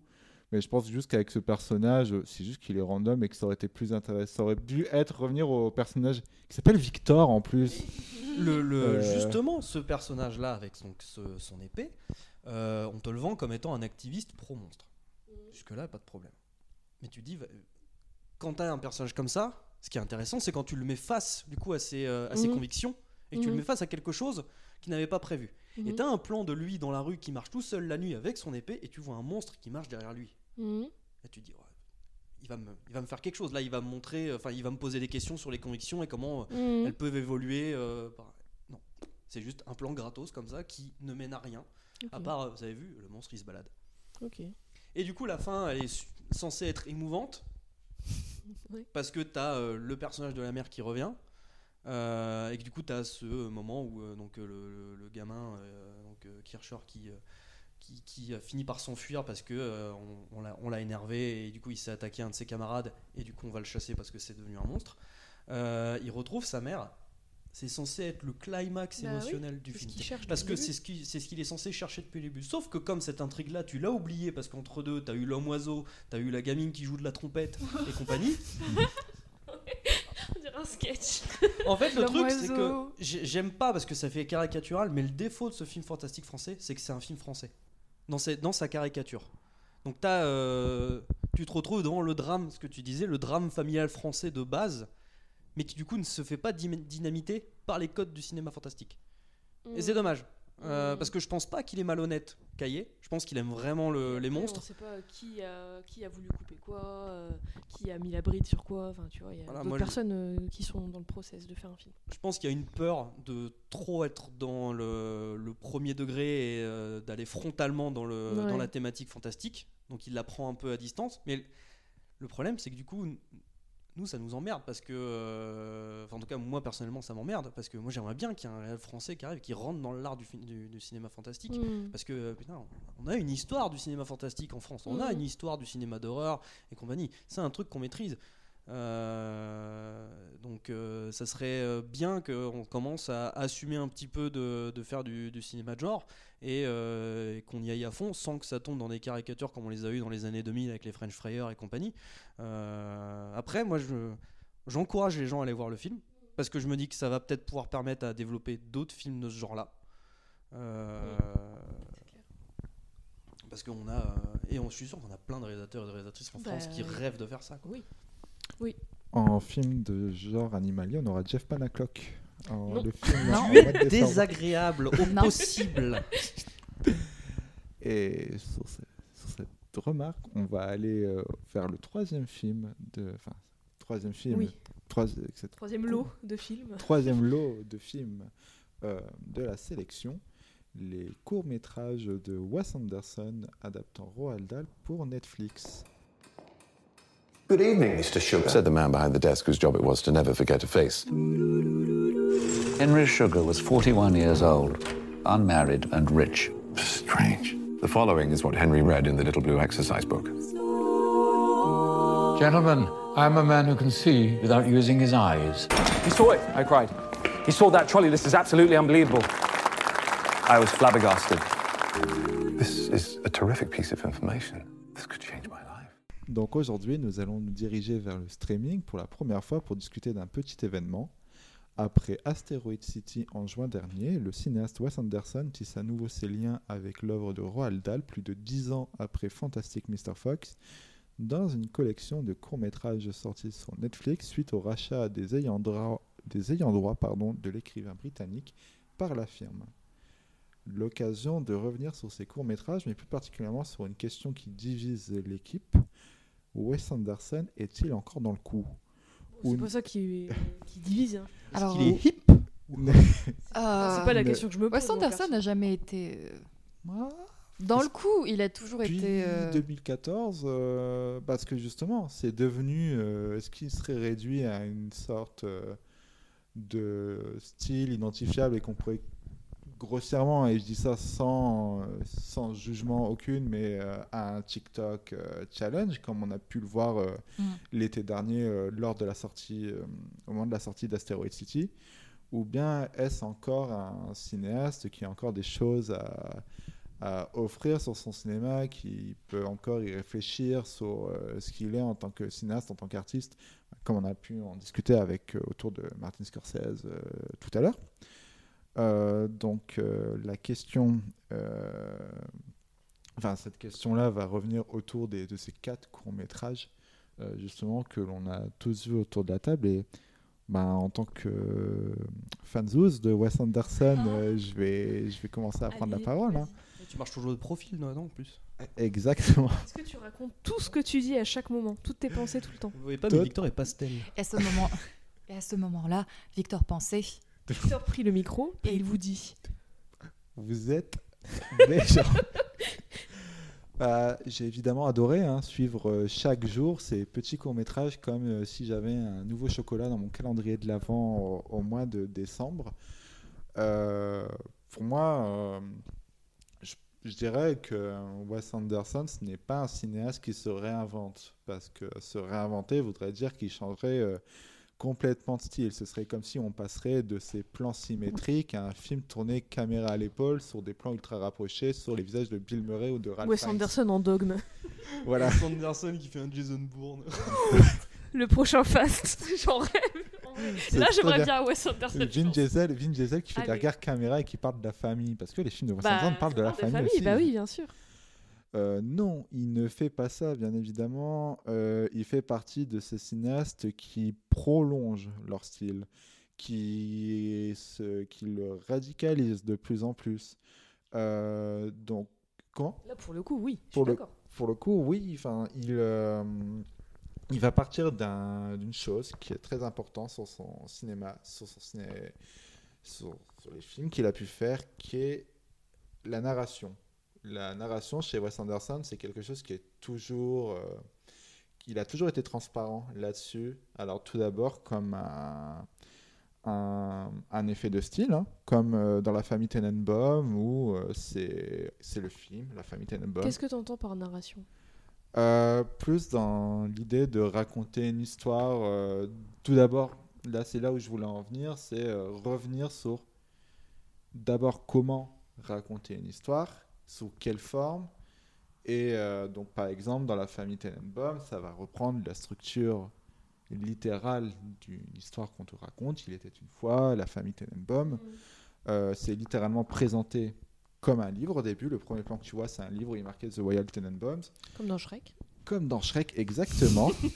Euh, où euh, là, on passe euh, avec. euh, c'est Alec Baldwin, un narrateur, qui euh, euh, va te raconter. Oui, c'est Alec, Baldwin, oui. Donc, euh, c'est un peu daté de dire euh, le nom de Alec Baldwin maintenant, mais oui. Donc, c'est, donc voilà. Euh, ouais, ça, ça plot twist apparemment que je dise qu'Alec Baldwin est dans le cinéma de Wes Anderson. Euh, donc euh, le- il va raconter, euh, c'est lui- le narrateur du récit, mais comme un effet de style. Enfin là, on pourrait le voir comme un effet de style. La famille Tenenbaum, Oui, je vais te genre il était une fois. il était une fois. Donc chaque, par exemple, tu as chaque insert pour dire chapitre 2 et tout, et tu Mhm. vois les pages du roman avec les premiers mots, les, les mots du chapitre, des, les mots que Alec Baldwin va dire, par exemple. Mais là, Mhm. c'est juste un effet de style. Mhm. Euh, Il y a aussi euh, l'idée un peu chez les personnages de- des, des films de Wes Anderson qui est euh, on suit des personnages qui racontent, qui mettent en scène leurs propres histoires, qui, qui euh, écrivent un peu, on, peut dire ça aussi, qui écrivent un peu leur vie, qui ont une vie euh, qui un peu prédestinent leur vie. Euh, est dans, dans Rushmore, littéralement, qu'il a fait avant la famille Tenenbaum, c'est ça, le personnage de Max, euh, de Max joué par Jason Schwartzman, c'est quelqu'un qui se voit un peu, qui voit un peu sa vie toute tracée, en intégrant, en voulant intégrer les, plus, les plus hauts standards des études euh, du monde étudiant.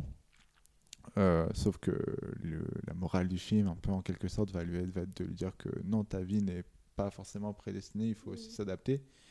Et c'est toujours des questions, des thématiques qui ont obsédé un peu euh, Anderson, mais qui se sont naturellement vues plus à travers un style, euh, un effet de style, un effet esthétique, euh, ben, comme j'ai pu le dire avec la fin Bomb, qu'on verra aussi dans la vie aquatique. Euh, de, plus, de plus palpable également dans, euh, à partir de The Grand Budapest Hotel et euh, on va suivre des personnages d'écrivains et voir littéralement dans The French Dispatch où on suit des journalistes et même dans Asteroid City où on suit une troupe dramatique. Mais là, la narration, la narrativité, la narration dans ces courts-métrages, c'est que il va radicaliser ses obsessions, il va les rendre plus transparentes, plus artificielles à l'écran, mais de manière plus émotionnelle. Et là, c'est, je sais qu'on va pas forcément être d'accord euh, là-dessus. C'est que là, on rend cet artifice narratif émouvante, mais et de manière euh, très littérale. hein. C'est vraiment des personnages qui Oui. lisent des qui disent Qui lisent se le texte de Roald Dahl. lisent le texte de Roald Dahl Ils ont un livre ouvert avec sur leurs genoux, ils le lisent. avec des plans avec Ralph Fiennes qui ça, joue mais, euh, qui joue Roald Dahl qui euh, mais en fait le film pose la question à chaque fois de pourquoi ces personnages les racontent en fait. Pourquoi on va suivre tel personnage dire tel Dascali? Ah bon? Euh, et je pense que là où c'est peut-être le plus flagrant c'est dans le deuxième court métrage de, de cette collection qui est Le Signe euh, où on suit en fait euh, un narrateur qui est joué par Rupert Friend qui euh, va raconter en fait un harcèlement un peu sans limite d'un jeune homme dont on va comprendre en fait que ce, petit garçon c'est ce personnage de narrateur. Et le fait dans, la, dans les intonations, il y a vraiment un travail sur les intonations, un travail sur euh, le poids de chaque mot euh, dit face euh, en fait à ce qui nous est révélé. hein. Il, y a, ce qui est raconté et la manière dont c'est raconté qui donne un- une importance, je trouve, émotionnelle assez hallucinante dans le cinéma de Wes Anderson sur pourquoi raconter également pourquoi raconter ces histoires pourquoi euh, qu'est-ce qui comment donner un poids en fait à, à ces mots euh, qui sont des textes à la base et euh, je vois là vos, vos- Ouais, c'est le regard de Jeanne, il est incroyable. Ah non, mais parce que ça- parce que en fait Vas-y, Tu- En fait, bah, je vais rebondir sur la narration. Euh, à l'époque donc de la sortie de The French Dispatch, donc c'était 2021 Ah, c'était plus récent que ça. donc c'était assez récent. Ah. Euh, Wes Anderson disait quand même qu'au départ, euh, il n'avait pas envie de, de- de devenir cinéaste. Il voulait être écrivain, comme euh, Ah bah il voulait écrire des nouvelles. Explique cela. Ceci explique cela, c'est qu'il non, voulait. c'est vrai. Il voulait écrire des. Ça se ressent. Bah non, mais je veux dire, ça se ressent. Ça se ressent. Ça se mais euh, bah, Surtout dans ces quatre derniers courts-métrages. C'est ça, mais euh, bon, il voulait être écrivain comme, euh, comme, euh, voilà, comme ceux qu'il pouvait lire dans The New Yorker, donc dans des formes courtes, honnêtement. Et quand même, depuis Grand Budapest Hotel, la question qui se pose, c'est quelle est la différence réelle entre la littérature, pas juste l'écriture, hein, pas juste un scénario, pas juste une histoire, mais vraiment la littérature et le cinéma. Les images. Eh ben pas tant que ça, c'est pas que ça. Alors, euh, je peux te dire que si. Bouge Eh ben y a pas que ça, c'est pas que Non, mais je veux dire, principalement, c'est que dans un livre, il y a. bah, les BD ou les comics ou quoi, mais dans un livre, il n'y a pas d'image. Ouais, mais c'est pas que Elles la différence entre euh, c'est pas la- que la différence entre euh, les mots et les images, on va dire, entre le son et les images. Non, mais je parle de comment tu racontes une histoire. Au cinéma, tu la racontes avec ce que tu montres et ce que tu vois. Dans un livre, tu la racontes avec des mots. Mais c'est pas que ça, c'est une affaire de focalisation. C'est-à-dire que là, par exemple, je vais prendre euh, la merveilleuse histoire De Henry Sugar. euh, qui le montre de façon, enfin, qui va le plus loin sur cette réflexion-là, c'est que on a plusieurs niveaux. On a l'auteur, l'auteur c'est Roald Dahl qui est représenté. On a plusieurs niveaux de focalisation. Ça veut dire que normalement, l'histoire d'Henri Sugar, c'est à la troisième personne. C'est Henri Sugar faisait ta, ta, ta. Sauf que là, Henri Sugar raconte sa propre histoire à la troisième personne. Ensuite, il lit une histoire, un autre niveau de focalisation, où là, euh, c'est euh, l'histoire de... Richard Ayod et Dev Patel qui racontent l'histoire. C'est ça, l'histoire de, euh, de ces médecins et de ce yogi, je crois. Mais ça, c'est très in- Enfin, je veux dire, oui, je suis d'accord avec toi. C'est très intéressant. Sauf que moi, c'est pas ça mon problème avec ces quatre. Enfin, mon Ouais, mais enfin, ce que je voulais dire, j'ai pas aimé. ce que je voulais dire, c'est pas le, c'est pas le souci, mais il se pose vraiment cette question-là de, en littérature, on peut superposer les, les focalisations, on peut superposer euh, les points de vue. C'est-à-dire qu'on peut les, c'est pas qu'on peut les superposer, on peut les entremêler. C'est-à-dire qu'il y a toujours en littérature, il y a toujours un doute sur qui parle. Est-ce que c'est l'auteur? Est-ce que c'est le narrateur à la troisième personne? Est-ce que c'est le personnage? Est-ce qu'on entre dans la tête des personnages ou est-ce qu'on reste à l'extérieur? Aussi. au cinéma, pas tant que ça. Il y, a des, il y a la relativité des points de vue, mais c'est pas en termes de voix. C'est. Tu vois ce que je veux dire? C'est que euh, en littérature, on aurait. euh, bah, déjà, bon, la question de l'auteur, est-ce que. que- où est la voix de l'auteur? Bon, c'est une question qui se pose. Ensuite, quand on a un roman à la troisième personne, euh, on ne sait pas, parfois, on- ne sait pas si on entre dans la, la psycholo- euh, dans la psychologie d'un personnage ou pas. Au point que ça va assez loin. À la fin de Henry Sugar, je vais euh, spoiler, hein, euh, Henry Sugar meurt, sauf que c'est Henry Sugar qui dit à la troisième personne Henry Sugar mourra euh, à telle période. Il annonce sa propre mort. Il y a un effet d'étrangeté en fait quand on peut annoncer sa propre mort euh, bah, à la troisième personne en fait. C'est c'est ce, ce souci-là en fait que se pose Wes Anderson. Je dis pas que c'est très agréable, Euh, mais c'est ce souci-là parce que c'est ce qu'il faisait aussi dans euh, Asteroid City. C'est que dans As- Asteroid City, la question qu'il se posait c'était comment ces choses-là s'entremêlent, comment la voix du dramaturge parce qu'il y avait plusieurs niveaux dans Asteroid City, comment la voix du dramaturge se mêle à celle des personnages qu'il raconte et se mêle en plus à celle des acteurs qui sont en train de la jouer. C'est cette idée de comment on peut tout entremêler. Comment on peut tout entremêler de cette façon-là et c'est le pouvoir de tout entremêler, vraiment, c'est quelque chose que peut faire très facilement la littérature que le fait pas aussi et que ne fait pas aussi facilement le cinéma en fait. Oui, pas aussi facilement. Je, je suis d'accord, mais ça le fait aussi. Parce que ce que tu expliques, c'est super intéressant. C'est ce que je voulais dire. Et pourtant, je ne Pareil. vois rien de Pareil. tout ça. C'est pour, ça que c'est que- pour ça que je regardais Victor comme ça tout à l'heure parce que c'est trop intéressant, mais Ouais. moi, j'ai rien vu de tout ça. C'est pour ça Moi que- j'ai vu Père Castor qui me racontait, qui avait son livre et qui me racontait. Bah non, mais vraiment. Après, j'ai jamais été sensible À au propos de Wes de- Anderson. Moi, moi, Henri donc. Sugar, ça m'a fait penser, euh, pour ceux qui connaissent, à ce passage dans la classe américaine où le personnage de Dino raconte une histoire qui euh, se raconte en train d'écrire une lettre à son ami Jacques, qui raconte George Abitbol, qui lui raconte un souvenir où il a rencontré un putain d'énergumène. Et, euh, et moi, j'ai vraiment j'ai pensé à ce passage-là parce que du coup, ça pose la question, tu vois, de, euh, de je raconte une histoire, de une histoire, de une histoire. Mais, euh, mais dans la classe, ça me fait marrer. Euh, chez, euh, chez Wes Anderson, moi, je, ça fonctionne, enfin, ça, ça fonctionne pas. Euh, Alors, c'est ce que j'allais dire, hein. avant de. Mais ce que j'allais dire, c'est que, bon voilà, euh, j'ai beaucoup de plaisir à raconter ça, parce que j'aime bien hein, la, la théorie euh, de- du cinéma et la théorie de la littérature, j'aime beaucoup me poser des questions d'esthétique.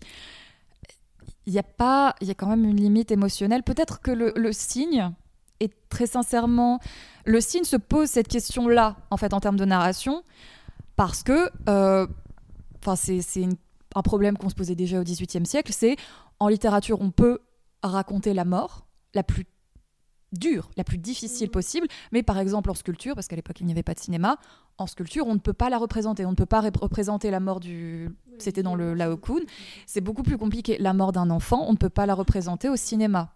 Là, c'est peut-être là qu'il y a des raisons profondément émotionnelles euh, de faire ce pari théorique là.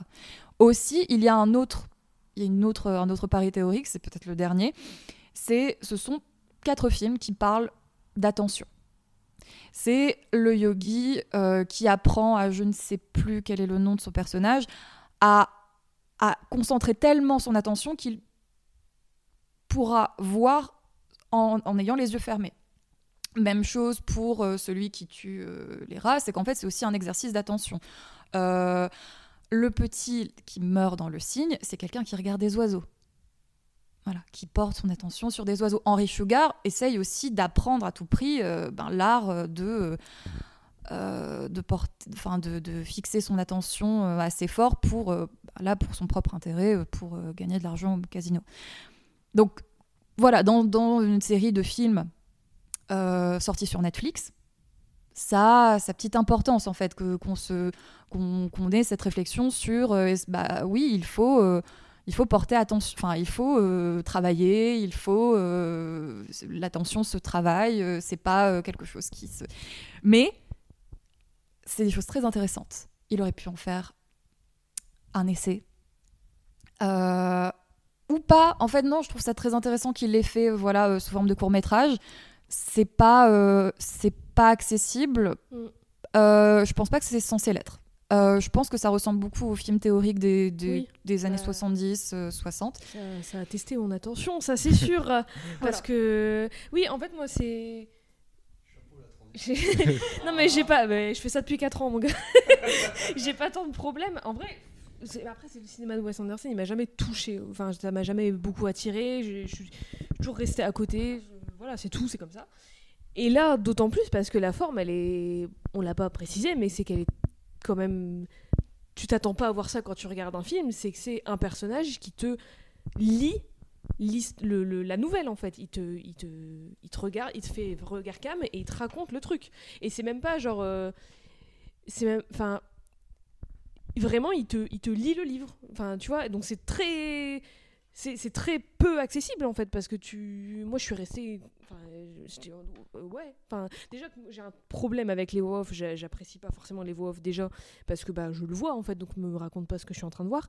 Donc là c'est très compliqué pour moi de regarder quelque chose et quelqu'un qui me raconte un truc et c'est même pas le truc que je regarde enfin c'est même pas complètement ce que je regarde donc j'étais en mode j'ouvre le livre de Roald Dahl sinon enfin pour moi c'était pareil après c'est très joli enfin on peut pas lui enlever ça c'est très beau j'étais très contente de voir Dev Patel et Richard Ay- Ayoade. Je les aime beaucoup. Et surtout Dev Patel dans le cinéma de Wes Anderson ça fait toujours plaisir enfin tu vois de voir plus de personnes pas blanches dans son cinéma ça fait toujours plaisir. Mais euh, je suis restée bah c'est oui non mais c'est enfin, c'est vrai il faut le dire. Mais je suis restée euh, en fait soit pour moi c'était soit l'équivalent de quelqu'un qui me raconte un livre genre tu sais avant d'aller me coucher ou de voir une pièce de théâtre et c'est pas forcément les choses le- enfin si je veux voir une pièce de théâtre je vais voir une pièce de théâtre dans un théâtre.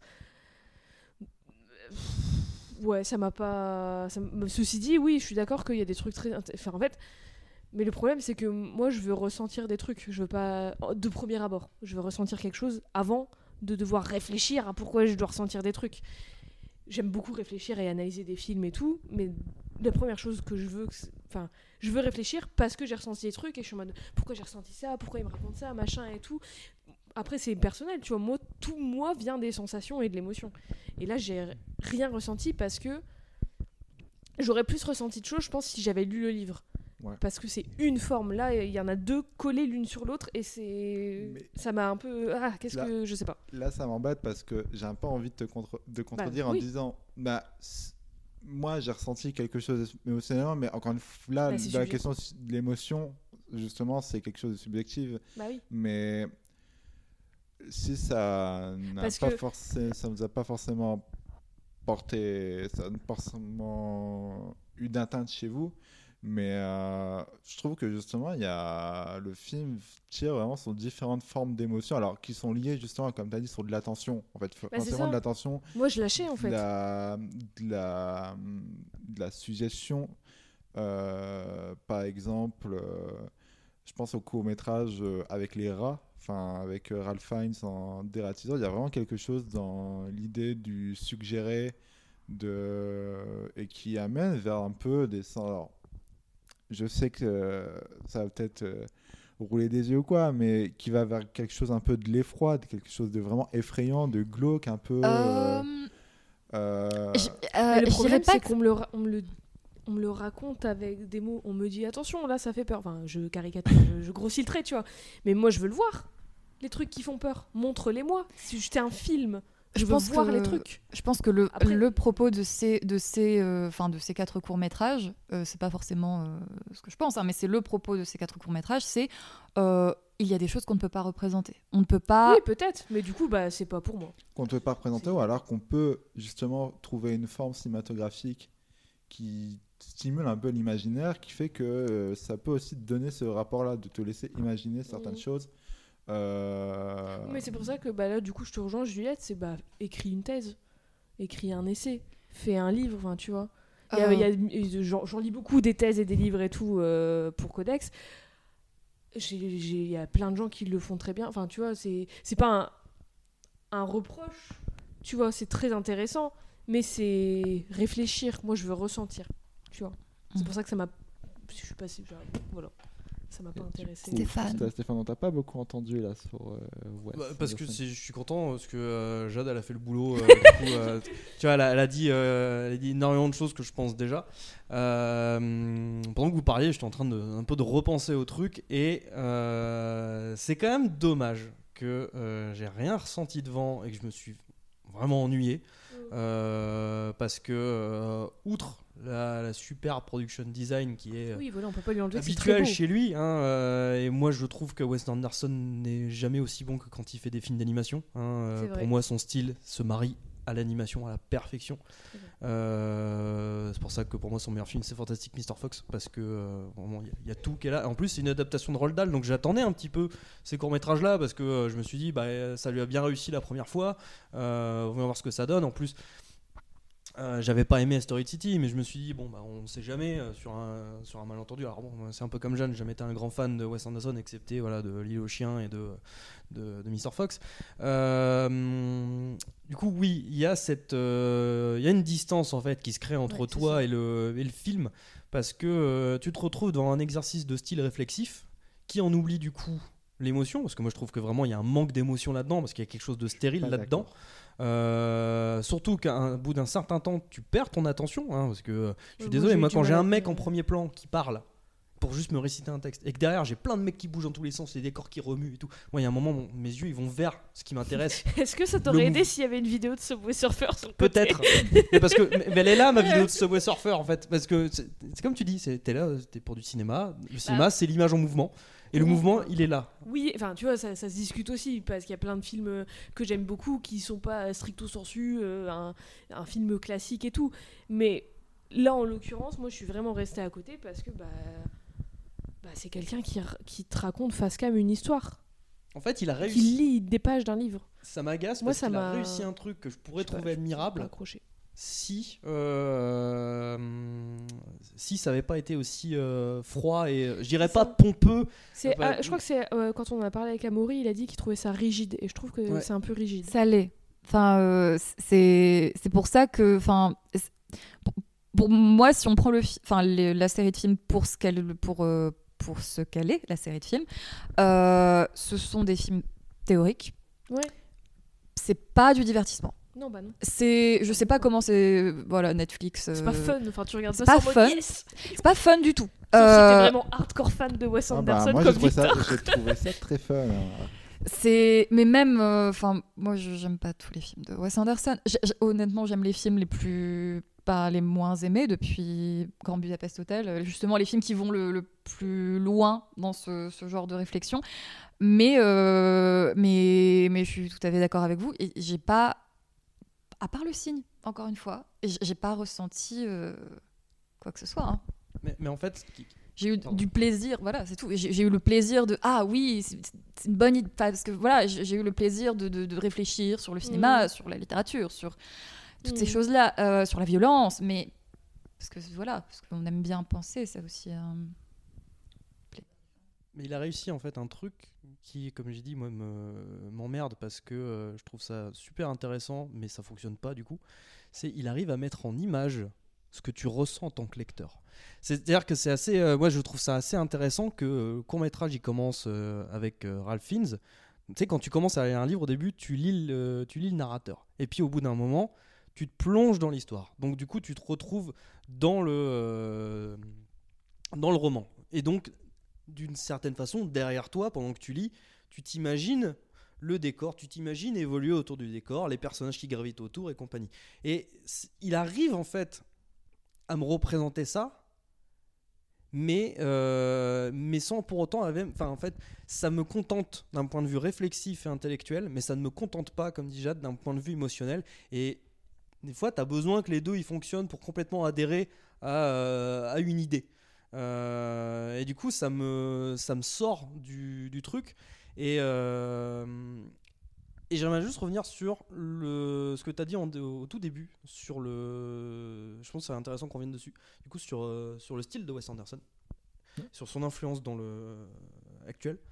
Euh, alors corrige-moi si j'ai tort mais je crois qu'il récemment il avait fait une interview où il disait qu'il n'a pas de style Oui, c'est ça. alors je- déjà je trouve ça un peu limite hein. je me dis est-ce que le mec regarde vraiment ses films?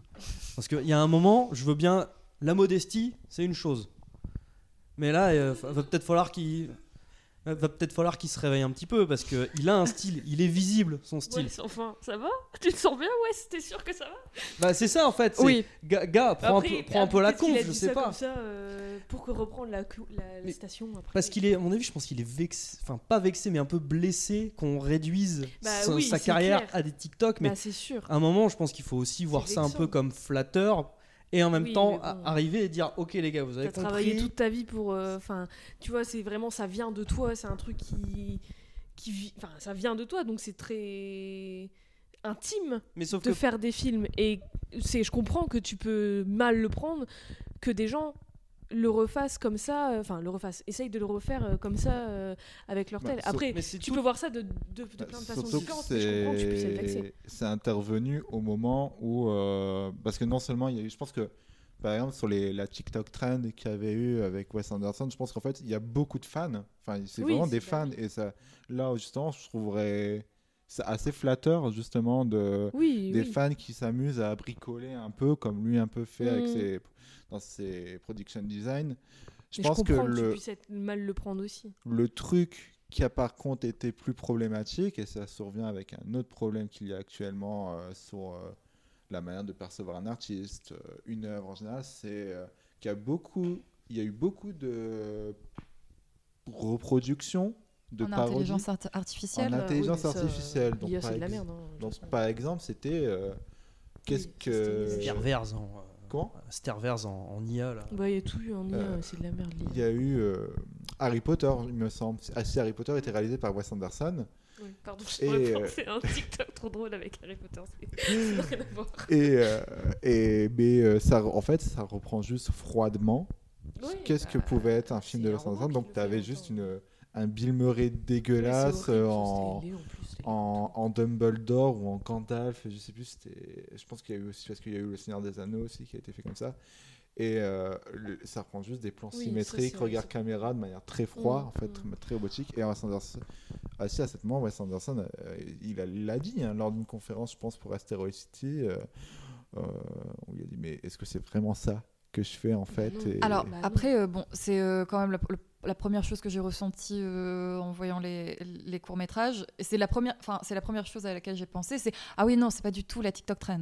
Mm. C'est pas du tout. Ah bah on, on s'en rend vraiment compte que. Mm.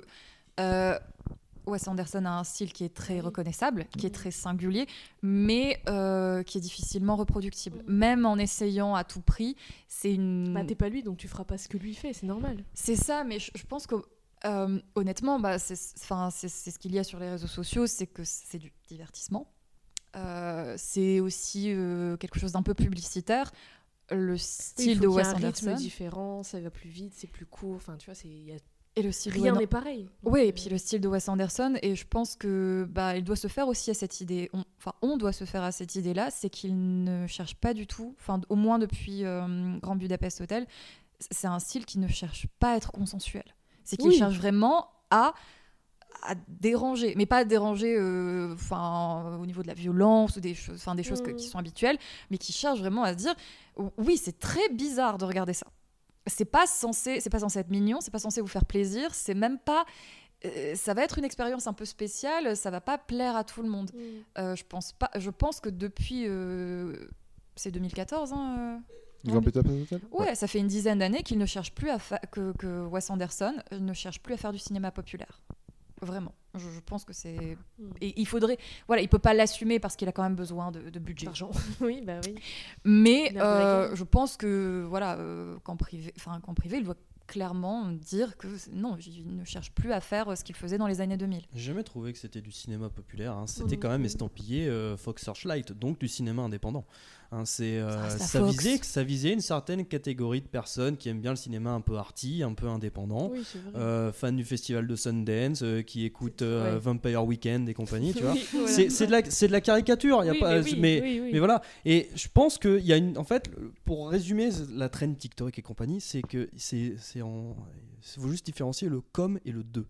C'est-à-dire que les gens ils font des, des trucs comme Wes Anderson, ils ne font pas des choses oui, de oui, Wes Anderson et c'est tout qui fait la différence. Bah oui. C'est juste des fans et euh, et pour les IA des mecs qui se croient malins et qui pensent qu'ils savent faire du cinéma mais bon euh, bah non, hein. Mhm. Euh, moi j'ai vu des mecs là faire des courts métrages en, en intelligence artificielle et alors d'un point de vue technologique c'est vrai que c'est intéressant pour être poli, mais ça, mais euh, pour le reste euh, il n'y a, pas d'ambition là-dedans quoi. Ça parce qu'une Bah, IA ça copie quelque chose, ça ne crée pas. Oui, il n'y a pas de cœur, il n'y a, pas de- Donc, y a pas de création, il n'y a pas d'émotion, il n'y a rien. créer une polémique en disant euh, oh là là c'est pas bien que les gens euh, ils fassent des TikTok euh, en disant qu'ils font du Wes Anderson ils font juste du comme Wes Anderson comme quand toi tu Oui, à la t'amuses à, dessiner quelque chose et que tu essaies de dessiner comme tel gars que quand tu as 18 ans et que tu fais des courts métrages tu filmes comme euh, Terry Gilliam comme euh, n'importe quel réalisateur qui a un style plus facilement identifiable que d'autres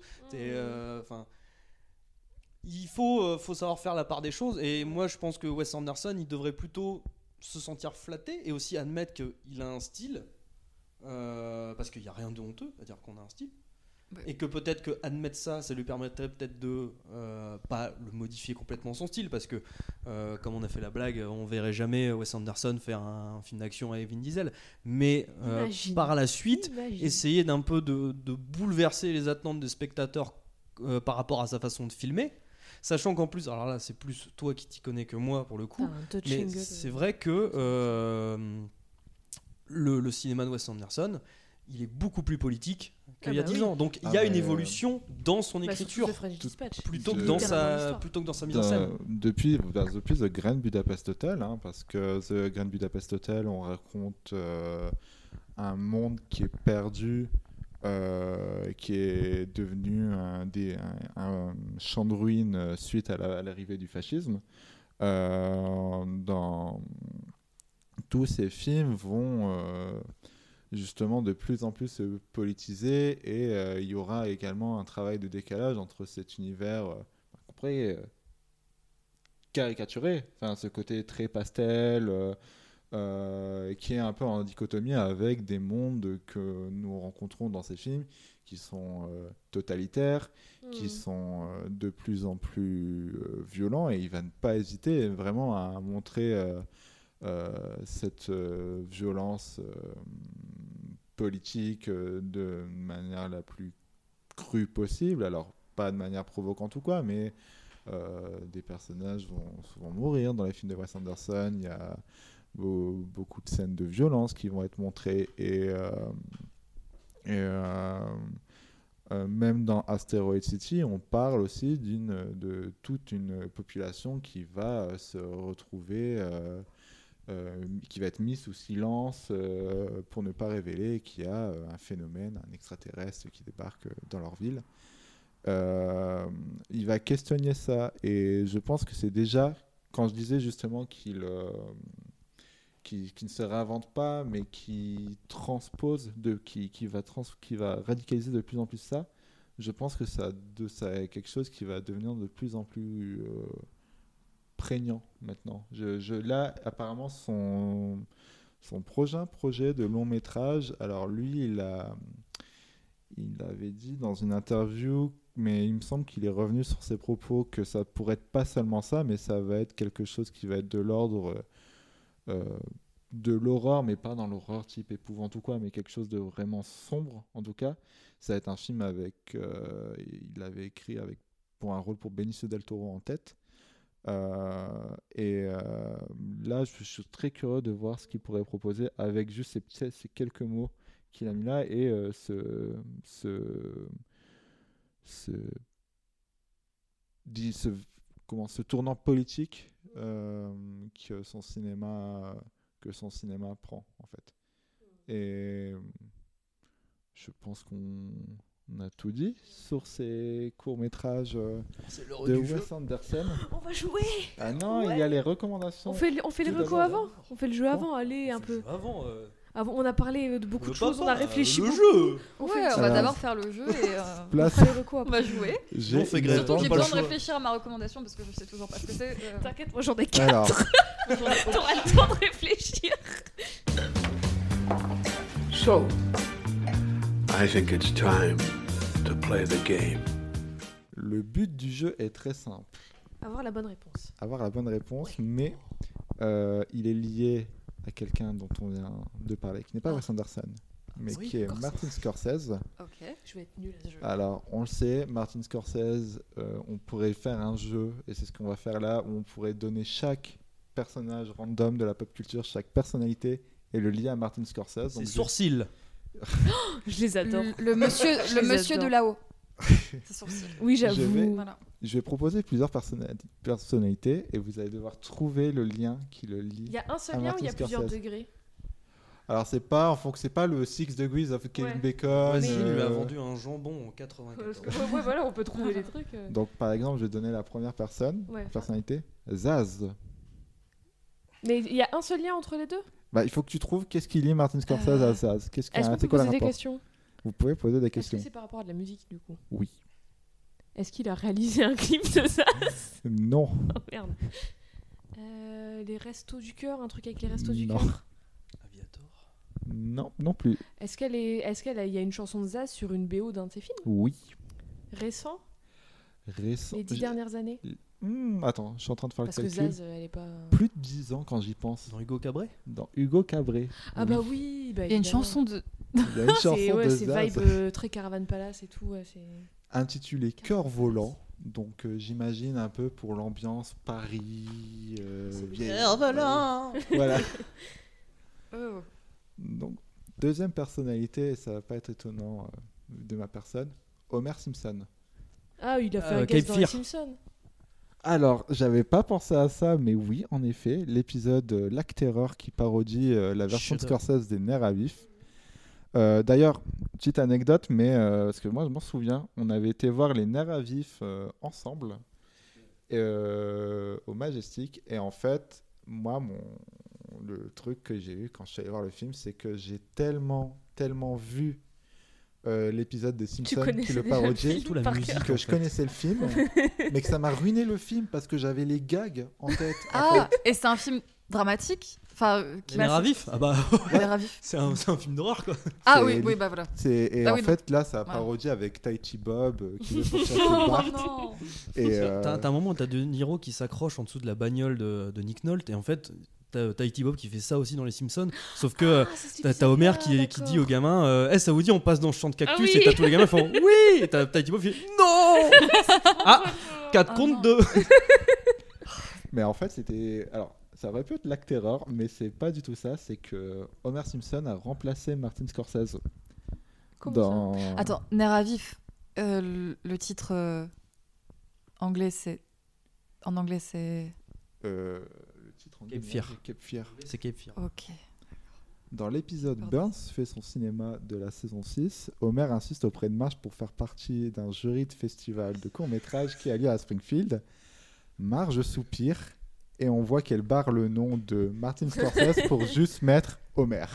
Et mais en même temps il a, il, a, il a récompensé le meilleur film de la sélection avec euh, Alors, il n'a pas récompensé le meilleur film de la oh section. non pardon mais il a voulu récompenser C'est coup, dans cet épisode-là qu'il y a le film de Topman ou je sais pas il se prend un ballon dans les parties Donc, Génial imagine Martin. Scor- imagine Martin Scorsese qui se retrouve devant ça. Bah, il aurait donné le- la palme direct. Alors là, on va changer d'Homer Simpson.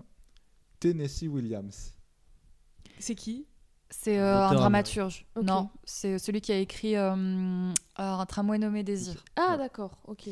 Donc, euh, Tennessee Williams. Euh, Est-ce qu'il y a euh, une ref à lui dans un de ses films? Alors, très probablement, mais c'est pas ça auquel Ok. je pense, c'est directement Tennessee Williams. Pour moi, ils ont- rencontrés Ils sont Pour moi, ils n'ont pas vécu à la même époque, d'abord. Alors, Pour moi, c'est deux générations différentes. croisés plus. Alors, Il a mangé se spaghettis sont, de Madame ils se Scorsese. sont rencontrés, mais on va dire que cette rencontre a été euh, très déterminante pour euh, Martin Scorsese. C'est lui qui lui a donné envie de faire du cinéma. non. Alors, Bah peut-être, hein, ça va. C'est lui qui lui a donné envie d'arrêter euh, d'être prêtre?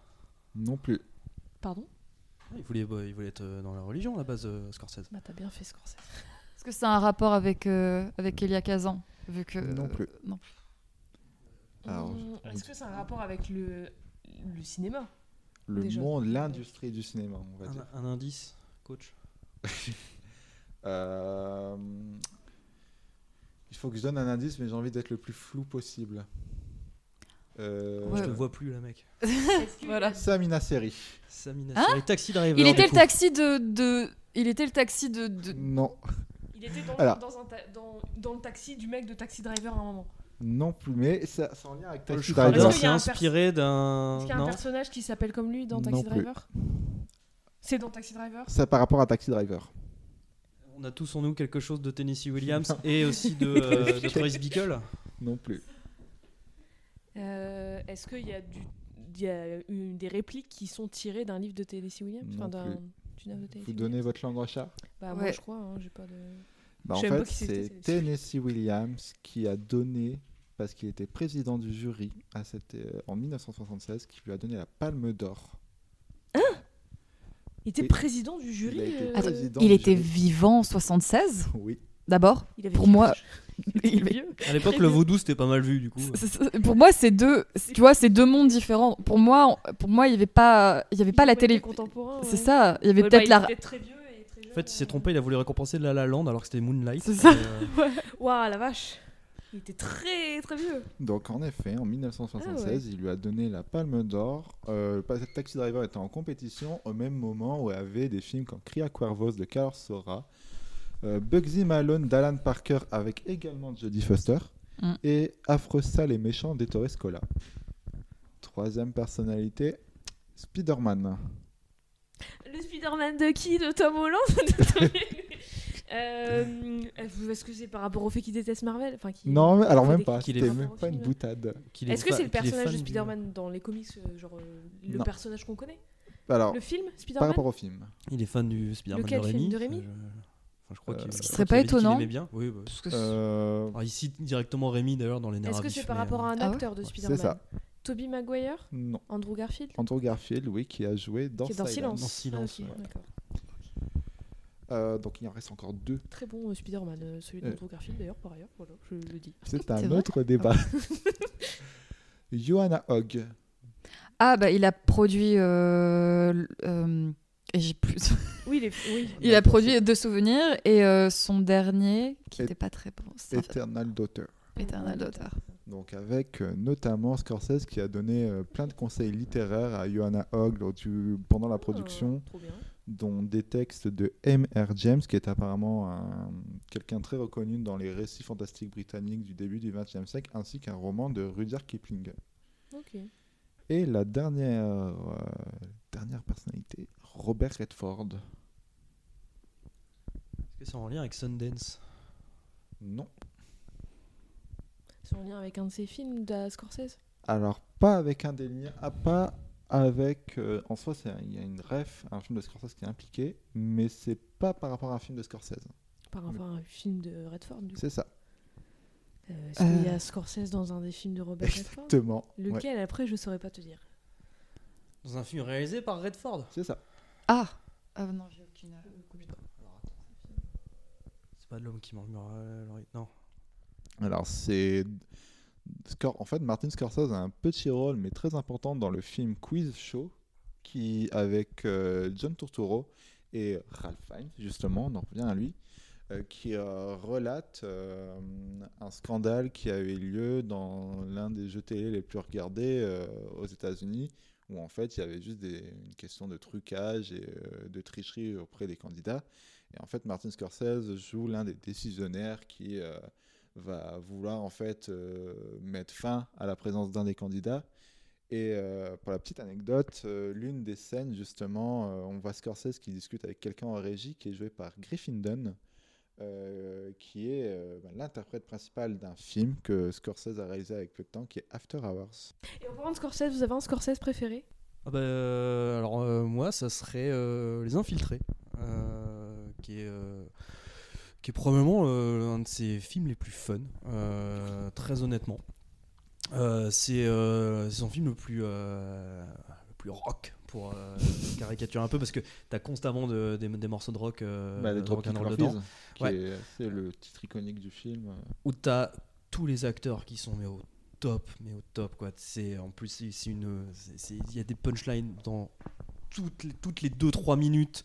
Euh, Il y a une bonne ambiance qui se dégage du truc euh, constamment en plus d'être euh, bien chargé encore une fois politiquement, qui montre toute la maestria de, Scorsese dans sa mise en scène et le dernier très très grand rôle de Nicholson qui, euh, qui m'a jamais autant fait rire que dans celui-là. Et pourtant, il est déjà à mourir de rire dans Les Sorcières d'Eastwick de George Miller. Mais alors, euh, dans celui-là, il est, il est monumental. La séquence dans le cinéma porno, c'est vraiment un des trucs qui me fait le plus rire au monde. Et euh, big up éternel à, Mac- à Mark Wahlberg aussi. Qui est un de ses meilleurs rôles aussi. Qui est un de ses meilleurs rôles. Qui est, pas a- difficile, hein. Il est à mourir de rire. Bah, qui est un de ses meilleurs rôles et qui en plus est un des personnages les plus enfin, un peu appréciables qu'on a pu le voir jouer et du film aussi. Enfin, c'est un des seuls personnages auquel on sent vraiment quelque chose. Le duo Martin Sheen et euh, Mark Wahlberg est assez En extraordinaire. fait, tu pourrais dire big up à tous les acteurs de ce Ouais. film, tellement ils sont tous au top. euh. Alec Baldwin, encore lui. Il est génial lui aussi. J'ai envie de le revoir, j'ai vu il y a trois semaines. Euh, j'ai envie, j'ai envie de le revoir aussi. euh. Toi, Euh, Victor, c'est quoi ton préféré? euh, ben, Si t'en as ben, j'avais pensé justement euh, aux, aux Infiltrés, justement, qui est peut-être un des films que j'ai le plus souvent vu de Scorsese euh, et qui euh, est, je pense, et d'ailleurs ma, une de mes premières rencontres avec son cinéma, mais indirectement, c'est-à-dire que je, que je me souviens quand j'étais petit, je voyais souvent la bande-annonce, euh, je crois, au cinéma ou à la télé, et je mourais d'envie de voir ce film. Alors, je pouvais pas parce que j'étais trop jeune. T'as des souvenirs qui remontent. Mais euh, je me souviens vraiment de cette bande-annonce avec les Dropkick Murphys et tout. Et j'étais genre, waouh, ok, j'ai envie de voir ça. Euh, ma- mon premier Scorsese n'a pas été celui-là, avait été Shutter Island. Mais du coup, c'est mon deuxième préféré. C'est mon deuxième préféré, euh, Les Infiltrés. Euh, je vais dire peut-être une réponse euh, de Normie, mais Les Affranchis. Je pense que je trouve que Les Affranchis, c'est vraiment un de ses premiers films somme un peu à Scorsese dans son qui travaille un peu l'idéalisation cinématographique aussi de personnages de films de mafieux euh, qu'il en a il en a bouffé et puis il a aussi ben, il a aussi grandi hein, Scorsese aussi dans, ce milieu Euh, on va suivre le point de vue d'un personnage qui va grandir et qui va euh, de son enfance jusqu'à l'âge adulte, qui va avoir un regard qui va changer dans ce milieu en le voyant d'abord de loin, puis ensuite en l'intégrant, en se faisant une place, et ensuite en se, retournant contre, contre ce milieu. Euh, c'est un film que je trouve vraiment extraordinaire en termes de, de narration, la, voix off de Ray Liotta qui va nous faire partager plein de personnages, qu'on va rencontrer des personnages qui euh, sont aussi impressionnants, charismatiques que littéralement euh, terrorisants. Le personnage euh, de Joe plus de Niro, j'allais partir sur Joe Pesci, mais Joe Pesci, on voit déjà que c'est quelqu'un de très sanguin dans le film. Mais le personnage de De Niro qui incarne un peu euh, une des premières figures limite paternelles auprès du personnage de Ray Liotta et qui peut se montrer aussi euh, bienveillant auprès de lui que littéralement monstrueux. Pour moi, c'était. Enfin, justement, pour rebondir sur. euh, euh, sur. sur The Killers, Killers of, of a- of Flower Moon, pour moi, c'est presque le même rôle. hein. Oui. C'est. C'est- Enfin, c'est presque le même, enfin, c'est presque le même, Le enfin, même scénario. film, hein, je veux dire, euh, c'est presque le le même. Jimmy de la fin des, euh, des affranchis. On, on en parlait avec Stéphane et Jade justement, euh, parce que moi je disais que le film reprenait de manière plus euh, asséchée le genre du Rise and Fall euh, que Scorséseien qu'on voit, euh, qu'on a très souvent vu. Et Stéphane me faisait la remarque justement qu'il n'y a pas vraiment le côté euh, Rise du, du film, mais euh, que mais justement euh, comparé aux affranchis, là où les affranchis, il va vraiment avoir une exubérance de ce côté, de cette ascension et tout. Là, euh, c'est le même film, ça pourrait être le même film, sauf qu'avec également un climax dans un procès. Sauf que euh, là, c'est complètement dénaturé de toute cette opulence, de cette satisfaction que l'on voit en fait. Là, il y a vraiment un tout le la monstruosité du truc nous est exposée dès la première seconde. Et, euh, et la comparaison avec les affranchis est, vraiment, là aussi, aussi dans son côté euh, film réflexif sur ce que Scorsese a fait. Et aussi sur les fantasmes du spectateur en tant que quand, tu regardes un film de gangster toi tu fantasmes cette, euh, cette idée de, de devenir un gangster aussi à cause de tout, toute la mythologie qui, euh, qui est autour. Voilà. Et vous, Jade et Juliette Alors, euh, moi, c'est Raging Bull, qui est aussi une réponse euh, assez, ouais, assez banale. En fait, je me souviens que. Enfin, je, je, je ne savais absolument rien sur ce film la première fois que je l'ai vu. Et j'étais assez étonnée de, enfin, de voir que c'est un portrait assez, euh, bah, assez critique de la masculinité, hein, de, ce, de, ce, de, de, de, cet homme qui de ce boxeur qui est presque qui, enfin, qui est presque traité comme une actrice qui doit contrôler son corps et son poids qui, qui est très qui enfin qui, qui, qui, subit en fait le, même traitement au niveau de son corps et, et- et qui évidemment en fait on, fait subir euh, les conséquences sur, sur sa famille sur sa femme euh, qui et qui et je, enfin c'est un je pense que c'est le premier film de Scorsese qui m'avait vraiment étonné je m'attendais pas à voir ça. Je m'attendais voir je m'attendais à voir un, un film de boxe. Je m'attendais à voir un film qui qui, qui ouais qui presque valoriserait en fait ce genre de personnage là et je et ça m'a vraiment étonnée et je, me souviens enfin la photographie m'a fait, est- magnifique et euh, et même enfin le voilà, il n'y a pas beaucoup de personnages féminins très forts dans le cinéma de Scorsese. Et même là, enfin, je veux dire, sa femme, je me souviens plus du nom de l'actrice. Euh, je trouvais que c'était un personnage tellement. Enfin, telle incarnation, je, enfin, je sais pas. C'était mon premier. Je, ouais, c'était mes premiers émois devant un Scorsese, donc euh, voilà. Bah, Moi, j'ai pas vu assez de films de Scorsese pour avoir un préféré. J'en ai vu trois Killers of the Flower Moon, euh, Le Street. Euh, non, j'en ai vu quatre. Shutter Island, du coup, j'avais oublié que c'était de Scorsese. Et euh, Taxi Driver. Et donc, je pense que mon préféré, encore une réponse assez banale, c'est Taxi Driver. Et en fait, je l'ai découvert après avoir vu You Were Never Really Here de Lynn Ramsey, qui du coup euh, est fortement inspiré de Taxi Driver. Enfin, on retrouve un peu les mêmes choses et tout, avec Joaquin Phoenix. Et du coup, après, j'ai regardé Taxi Driver parce que je voyais beaucoup de gens dire que bah, ça ressemblait beaucoup à Taxi Driver, qu'on retrouve un peu C'était les la mêmes tagline de l'affiche d'ailleurs. aussi, ouais. Et euh, j'ai beaucoup. En fait, je connaissais pas des masses Scorsese, tu vois. J'étais en mode, oui, c'est des films de gangsters et tout. Enfin, tu vois. euh, Voilà, ça me. À cette époque-là, je, je m'intéressais pas trop à, à son cinéma. Et j'étais en mode, ah ouais, en fait, c'est ça Et du coup, bah, depuis, j'ai pas. euh, jamais pris le temps de regarder beaucoup de ces films et tout. Mais là, tout ce que vous en dites, ça me donne très envie de voir Raging Bull, de voir tous les autres et tout. Et même, j'ai vu, du coup, euh, j'ai regardé un peu. euh, Enfin, du coup, j'ai avec euh, Killers of Flower Moon qui est sorti, j'ai vu pas mal d'extraits et tout de ces films qui, circulaient et tout. Et après avoir vu Killers of Flower Moon et avec Taxi Driver, j'aime énormément sa mise en scène.